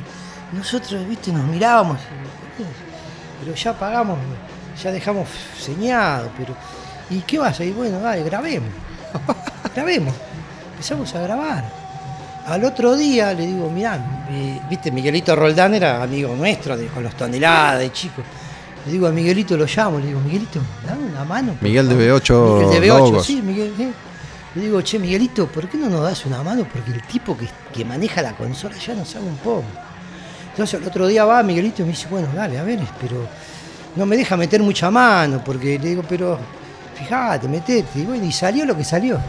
¿Y eso fue en el 80? En el 84. ¿84? Fue en el 84. Y salió lo que salió. Eso, gra- digamos, fueron cuatro temas grabados. Y los otros fueron demos. Demos eh, que lo grabamos nosotros en una sala, en una salita así de 3x3. ¿Y esto en el 87 lo saca Pocho? Eso lo saca, lo saca Pocho. Saca Pocho un cassette Pocho de Burling Metal. de ¿no? Urli Metal, sí, que él era nuestro manager, sí. Todavía es nuestro amigo, nos seguimos viendo. Una- Ahora- ot- otra leyenda del, Sí, del metal otra argentino. leyenda del metal sudamericano, porque llevó a México a Logos, a. Bueno, imagínate. Él nos hizo ir por primera vez a, a tocar a Chile, después nos armó la gira en- en- por toda Sudamérica. No, no, no, Pocho es un grosso. Pudimos tocar con. Con Barón Rojo acá en Vorter y con ellos, sí, sí, sí, sí, no, no, no, tuvimos muy buena, tenemos muy buena, muy buena y onda con el, el arte de tapa que veo acá, porque el arte de tapa parece más una tapa de una banda de death metal de fines de los 80, principios de los 90, ¿no? Una cosa como muy intrincada, un detalle muy minucioso. Te voy a contar. Esa, esa tapa está hecha a mano. Esa tapa está hecha, está pintada a mano, trazo por trazo. Lo hizo nuestro manager, nuestro ex manager que, que falleció, Clemente Navarro. Un día me dice, loco, ¿qué te parece esta tapa? Le digo, ¿quién la dibujó? Yo, me dice. Le bueno, vos estás loco, y, después de, de que me muestre la tapa, le, le puso más detalles. Fíjate, todo eso, esas calaveritas, todo eso está hecho a mano, que después se pasó a un a una imprenta para que quede inmortalizado, ¿no? Pero eso está hecho a mano, que yo todavía, eh, yo tengo la tapa esa ah, original, digamos, la tengo original como, como un disco de oro que tiene cualquier artista, bueno, yo lo tengo. Se parece mucho, ¿no? Yo les decía esto del death metal. En el death metal clásico había un dibujante que se llama Dan Seagrave, que hacía tapas todos con detallitos Sí. así muy pequeños, muy minuciosos, todo a mano también. Y, tiene, tiene esa impronta, ¿no? Es blanco y negro, al menos acá. Blanco y negro. ¿El original Después es blanco se- y negro? Después se le puso el logo rojo de El logo rojo queda bueno. Y bueno, y después se, se lo le pusieron algo de, de más oscuro. Según el, eh, según el país que lo que reeditaba, le cambiaba la tapa. Le cambiaba Pero siempre el, el logo- el mismo logo, ¿eh? con el mismo logo. Que es, es un, un murciélago de alas extendidas. Claro, retro satán. Adentro pero- el, el logo. Pero el dibujo, el dibujo de, de- de esa, de ese monje así satánico está en todas las ediciones de Sudamérica, que creo que hay, mira, más de 40 reediciones, más, como 50 reediciones. En México solo creo que hay como 6. En, en- en- en Chile hay como también como 6, 7, en toda Sudamérica. ¿Y esa, esa etapa del grupo hasta cuándo dura? Y esa dura hasta Grito Mortal. Después Pocho, cuando reedita lo de eh, en vivo, le pone un- algo de verde, pero mantiene, mantiene el monje. Y ahora no, ahora, ahora, ahora va a quedar el logo con el nuevo disco, pero eh, con otra tapa, obviamente. Pero la, la historia de la banda llega hasta qué año? Y no, la historia de la banda llega hasta que. No nos separamos nunca nosotros. Nunca. Dejamos de tocar, ¿eh? Nosotros dejamos de tocar en los 90, más o menos, en el 91. Después volvimos, en el 2012 volvimos, 2014. Pero del 91 al 2012 no hubo ningún tipo de actividad. Ningún tipo, no. Ensayo, nada. Hacer, eh, ensayábamos nosotros, tocábamos Para ustedes. para nosotros, nos llamaban un montón de lados, pero no, no queríamos tocar. ¿Qué pasó? ¿Hubo un desencanto No, ahí? sí, hubo un desencanto mutuo eh, con la escena, ¿viste? nos, nos desencantamos porque veíamos que, que no había lo que nosotros eh, habíamos forjado en ese momento, no veíamos, ¿viste? Veíamos que, que, que el heavy metal no se convertía a lo que nosotros queríamos que se convirtiese, ¿entendés? en algo más masivo. que realmente tampoco se convirtió en algo más masivo. No, nunca. Nunca. Salvo algún, alguna banda que alcanzó ahí. Claro, no, no, no se convirtió, por ejemplo, como, como en Inglaterra, Estados Unidos, Australia mismo, bueno, los Países Bajos, ¿viste? Finlandia. En Finlandia, por ejemplo, el heavy Sí, metal sí, es, es re popular. es, es- es el folclore, es como acá el folclore. El heavy metal en Finlandia y lo- en Suecia también. Yo soy muy amigo de Olof, ¿viste? el cantante de, de Enforcer, y me dice, no, acá el heavy metal hay bandas todos los días, hay tocadas toda- todos los fines de semana, ¿viste? Pero, y bueno, en Argentina nos quedamos ahí. Chile mismo nos pasó por arriba, Brasil. Creo que Sudamérica nos pasó por arriba Argentina en lo que es la masividad del heavy metal. Y vuelven en el 2012, ¿por qué? ¿O 14? 2000, volvemos en el 2014 porque Pocho quiso hacer los 30 años de, del G- de Retro Satán y nos dijo, bueno, Rubén, mira, vamos, ¿por qué no cantás? Dice así, este, hacemos un homenaje a Retro Satán. Bueno, le digo, buscate unos músicos. Busqué unos músicos y yo, bueno, yo canté. Después me llama Gustavo, me dice, ¿qué? ¿Vas a volver a cantar? Le digo, no, eh, vamos a hacer un homenaje. Me dice, bueno, vamos a tocar un tema. Después el Tano Domingo, que el fundador de Retro, me dice, Rubén, eh, ¿puedo tocar un tema? Le digo, si la banda es tuya, ¿cómo no vas a poder tocar? Me dice, dale, tocamos, ensayamos. Y en el público estaba el, el el batero original, el gallego.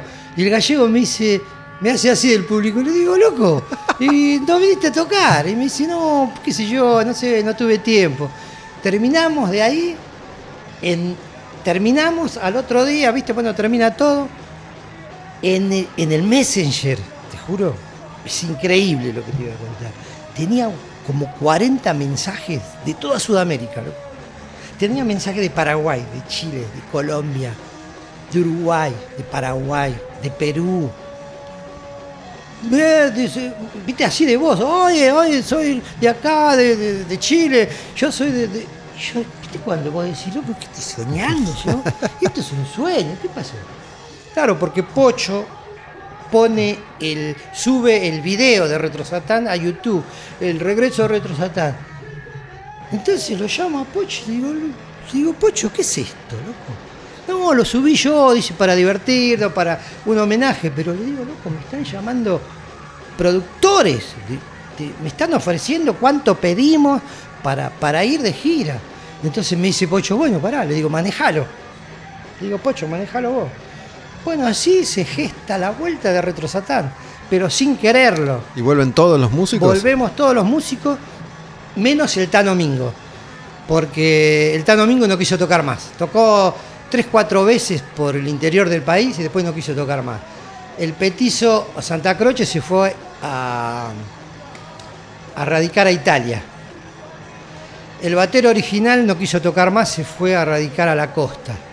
Quedamos Gustavo Fernández, este, el gallego, eh, Jorge Sánchez, eh, y eh, bueno, el polaco. Y, el baji- y, de, y de bajista quedó eh, eh, eh, Damián, que falleció hace poco. Que bueno, ahora trajimos un pibito nuevo. Y quedamos, eh, o sea, tenemos tres originales de Retro.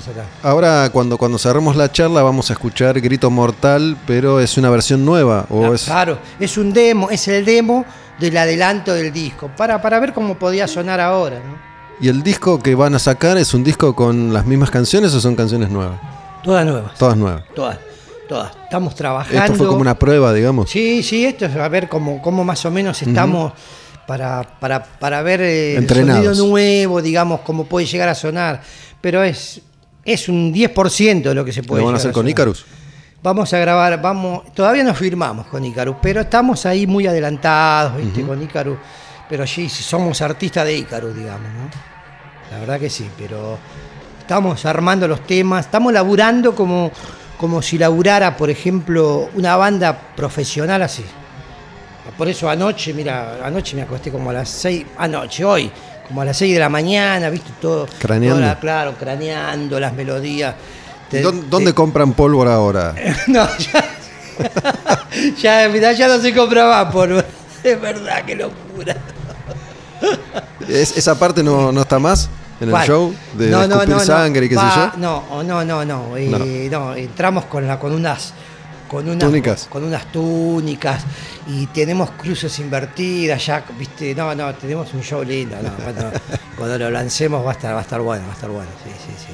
Sí, y musicalmente. Y es un abismo, creo que es un abismo porque eh, yo estudié, todos, todos empezamos a estudiar sobre la marcha.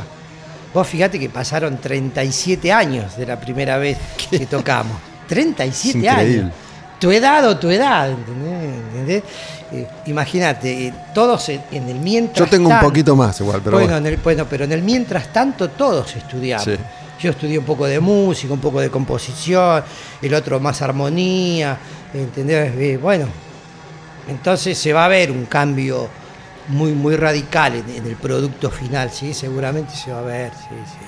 Las melodías más, más, este, bueno, yo fui a un profesor de canto, obviamente, ¿no? Tengo muchos amigos que también son profesores de canto, a Gustavo Cipriano, a Iván Sención, que me ayudan mucho con, con no, no, son unos monstruos, ¿no? Y Sabes que me, me quedó algo de, de tu relato que me parece que está bueno destacarlo en, en este regreso que fue un homenaje y que al final uno estaba ahí y levantó la mano, digo, como una cosa bastante amigable, ¿no? A diferencia de otras historias que cada uno podría haber dicho, "Eh, hijo de puta, no me avisaste, y yo hago mi retrosatán y a vos no te llamo, Claro, digo, no, no, no, no. No, mirá, tal es así que cuando tocábamos con Retro Satán, que Damián, Damián Page, que vivía en la, en la, en la costa, venía a tocar y a veces le digo a, le decía a Lean, Lean, déjale tocar dos o tres temas. Sí, loco, sí, es, el- es un monstruo. Y tocábamos con dos bajistas. A, a veces tocábamos con tres violas, tocaba una viola el Tano, después dejaba el Tano, tocaba Gustavo y a veces tocaba el bajo eh, Damián y ahora Lean y era, era una cosa muy rotativa, Retro Satán. Por eso te estoy hablando de esa, esa cosa de familia. Sí, loco, tocá los temas que quieras. Y a veces este, tocamos, por ejemplo, en Santa Fe. Bueno, íbamos todos y bueno, yo toco tres temas y yo toco cuatro y así. No, no, ningún problema. ¿eh? Y, y cerrando un poco la charla como la comencé con esto que depende en qué momento uno atraviesa la música, se siente de tal o cual manera. Todos los músicos que vienen acá ahora a charlar conmigo después de tanto tiempo tienen un recuerdo muy agradable de toda esa época, ¿no? Los 90 para esos músicos fueron un momento duro porque medio que sintieron que se estaban perdiendo un poco la oportunidad, el camino, la ruta, que las cosas cambiaban, que no resultaban. Hubo como una cosa más de, de desencanto. Ya ahora la distancia es una mirada Sí, mucho más eh, amable y cariñosa de esa época, tal cual. ¿No? Sí, pero o sea, igual, igualmente no, no añoro los viejos tiempos. ¿eh? Me parece que. No, digo, recordar eso, pero con cariño, Sí, ¿no? Con, con resentimiento. cariño, sí, viste, porque cuando me encuentro, por ejemplo, con el pelado de edad, ¿qué hace, Rubencito? ¿Te acordás cuando tocábamos allá? Era, y no teníamos equipos. Digamos, nos queda esa cosa de. Tampoco quiero romantizar ese, ese momento, viste, porque. En un punto me parece un poco horrible el momento ese. Y era difícil, sí, sí. Porque era difícil, viste, la policía, la- eh, lo- los militares que te paraban, te pegaban un cachetazo, ibas a la comisaría y estabas dos días ahí. Y, y los tipos tenían en sus manos tu vida, loco. ¿Sabés lo que es eso? Yo me acuerdo ahora, loco, y, y me dan ganas de, qué sé yo, viste, me emociona un poco porque yo decía, estuve dos días en, en Cana y podía haber sido uno de los 30.000 y no lo fui porque porque el hijo de su madre, del policía ese me dijo, dale, tomátela, una patada, ¿sabe dónde? Y anda, anda, anda a tu casa. ¿Entendés? Y, y cuando íbamos a cemento, y, y- sí o sí ibas en cana, te llevaban todo, loco, ¿entendés? O sea que no- digamos, me quedo con la parte buena, Sí, la parte sí. de la creación, de cómo empezó, de me queda, viste, la- esa, esa cosa en la cabeza. Nadie de quiere que- volver a- a estar en cana, ¿no? No, nadie quiere volver, y tampoco quiero volver a esa cosa de, de, viste, de tener malos equipos, che, otra vez, una bola, esto, ¿entendés? Y a veces que cuando tocábamos con los B8, che, viste, esto no sonó muy bien, esto te... porque ya teníamos también la impronta de decir, loco, teníamos que sonar, esto tenía que haber sonado así. Bueno, me llamó la atención esto que me contaste fuera de la charla, que es que Jardino en ese show con B8 no tenía una guitarra como la gente. No, no, no El de tenía. Tonelada le prestó la guitarra. Claro, tenía una Fender Anniversary, ¿entendés? Y, y, y- y Walter Jardino decía, loco, ¿me prestás la viola? Y, y Roberto dice, ¿cómo te voy a prestar la viola, loco? Sí, antes era así, ¿entendés? Antes se armaba una sola bata y el, y el sonido era para todos. Ahora no, ahora, viste, cuando toca la, la- la- la banda estrella le sacan, cambian de bata, cambian de equipos. No, antes... Nosotros cuando tocamos en el Sáez Peña, que lo hicimos tocar a, a Orcas, me acuerdo a Orcas, con civiles, Orcas con civiles te estoy hablando, que me dice que el ganso me decía, "Lo, loco, yo quiero tocar con mi bata, le digo, loco, tenemos que tocar todos con la bata misma. Y, y Osvaldito me dice, che, loco, pero fíjate, porque el ganso te quiere prestar la bata. Y le digo, loco, esto es un festival. El Ganso era el imagínate". baterista de Claro, en ese momento. En ese momento, ¿viste?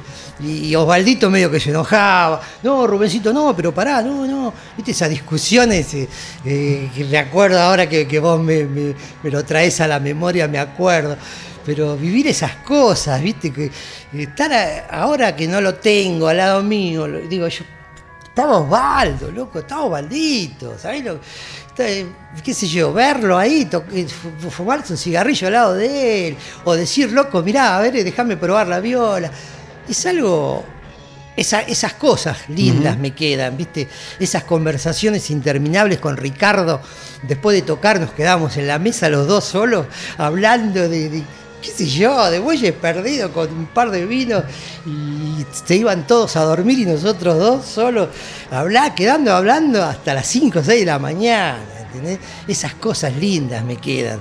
Pero de la parte musical no no, ¿viste? no, no, porque que sonábamos feo. en- eh, si vos le preguntás a cualquiera, le preguntás a Ricardo, a, a Beto, a Altano, todos te van a decir lo mismo, sonábamos feo. Sí, sí, yo me acuerdo. Y en los 90 todavía se sonaba, algunas bandas sonaban mal. ¿no? Me acuerdo haber ido a ver a Orcas en los 90 y siempre era un desastre. Sí, ¿Entendés? todo, todo- todo estaba a punto de derrumbarse. Sí, estaba todo. Siempre había, había alguien que tenía que agarrar un bafle.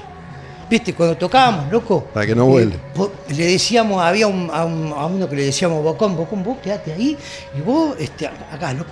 Agarren esos bafles porque se, se van a caer en cualquier momento. Este, era así, era, era, era tocar y, y estar preocupado, ¿viste? Del tipo y por ahí alguien te, te agarraba del pantalón y por ahí te caía o, o estabas a punto de caerte. Eh, Era, era horrible, te digo. Era, era, era, era la adrenalina que se podía vivir y transmitir en ese momento, ¿entendés? Es algo, hoy a la distancia, creo que hoy no existe ya esas cosas. ¿entendés? Casualmente el sábado fui a ver a Bloque y le decía a Marcelito Simone, le digo, loco. ¿Ahora pasó esto? Ahora, ahora, le digo, Marcelito, ahora sí. Me dice, sí, viste, tocamos solos, no por nada, pero tenemos nuestro sonido, hicieron dos funciones. Eh, canta, canta, este, eh, eh, ¿cómo se llama? Coria, este pibito Coria, que canta muy bien, una voz tre- tremenda. Y me dice, viste, hicimos, hicieron dos funciones también en Gier el sábado pasado. Y, pero sonaron impecablemente, se so- la voz es- se escuchaba perfecto, el bajo, la bata. Eso es, eso es un salto cualitativo que le dimos al heavy metal. Está bien, hubo, hubo dos funciones porque no podía haber tanta gente, pero fue toda la gente, yo estuve ahí, tremendo. Y bueno, le mando un abrazo a Marcelito, ¿no? De ahora. Si ahí me pasaste el contacto, lo voy a llamar. Sí, Sí, sí, sí, sí, sí. Para, para hablar con él. Hablé, hablé con, creo que con él hace muchos años, cuando se reeditó en CD bloque. No, Demolición. Marcelito es mi vecino, vivimos muy cerca, así que un par de cuadras. Loco, muchísimas gracias, un placer. No, para vos, Gustavo, para, para, para nuestro El chino. operador también, chino, no, loco, la verdad que para, bueno, para toda la audiencia, son anécdotas que, que van, que van brotando a medida que uno va hablando, ¿viste? Seguramente quedaron un montón de cosas para hablar, pero lo más importante, lo más jugoso quedó ahí plasmado en, bueno, en esta, en esta conversación, que seguramente habrá otras, seguramente. Muchas gracias. Muchas No, gracias. loco, bueno, escuchamos esta versión de Grito Mortal, Ah, que es ver. más nueva. Ahí está. ¿Esta dónde se grabó? Esta, esta la grabamos en un estudio eh, acá en, San Martín. En San Martín. En, el estudio de Leo, de Leo Puleiro. Nuestro gran amigo. Un amigo. Un amigazo, sí. Grito Mortal, Retro Satán, esta versión nueva, Rubén Cuenca en Al Demonio con el Diablo, gracias loco. Gracias para vos, loco.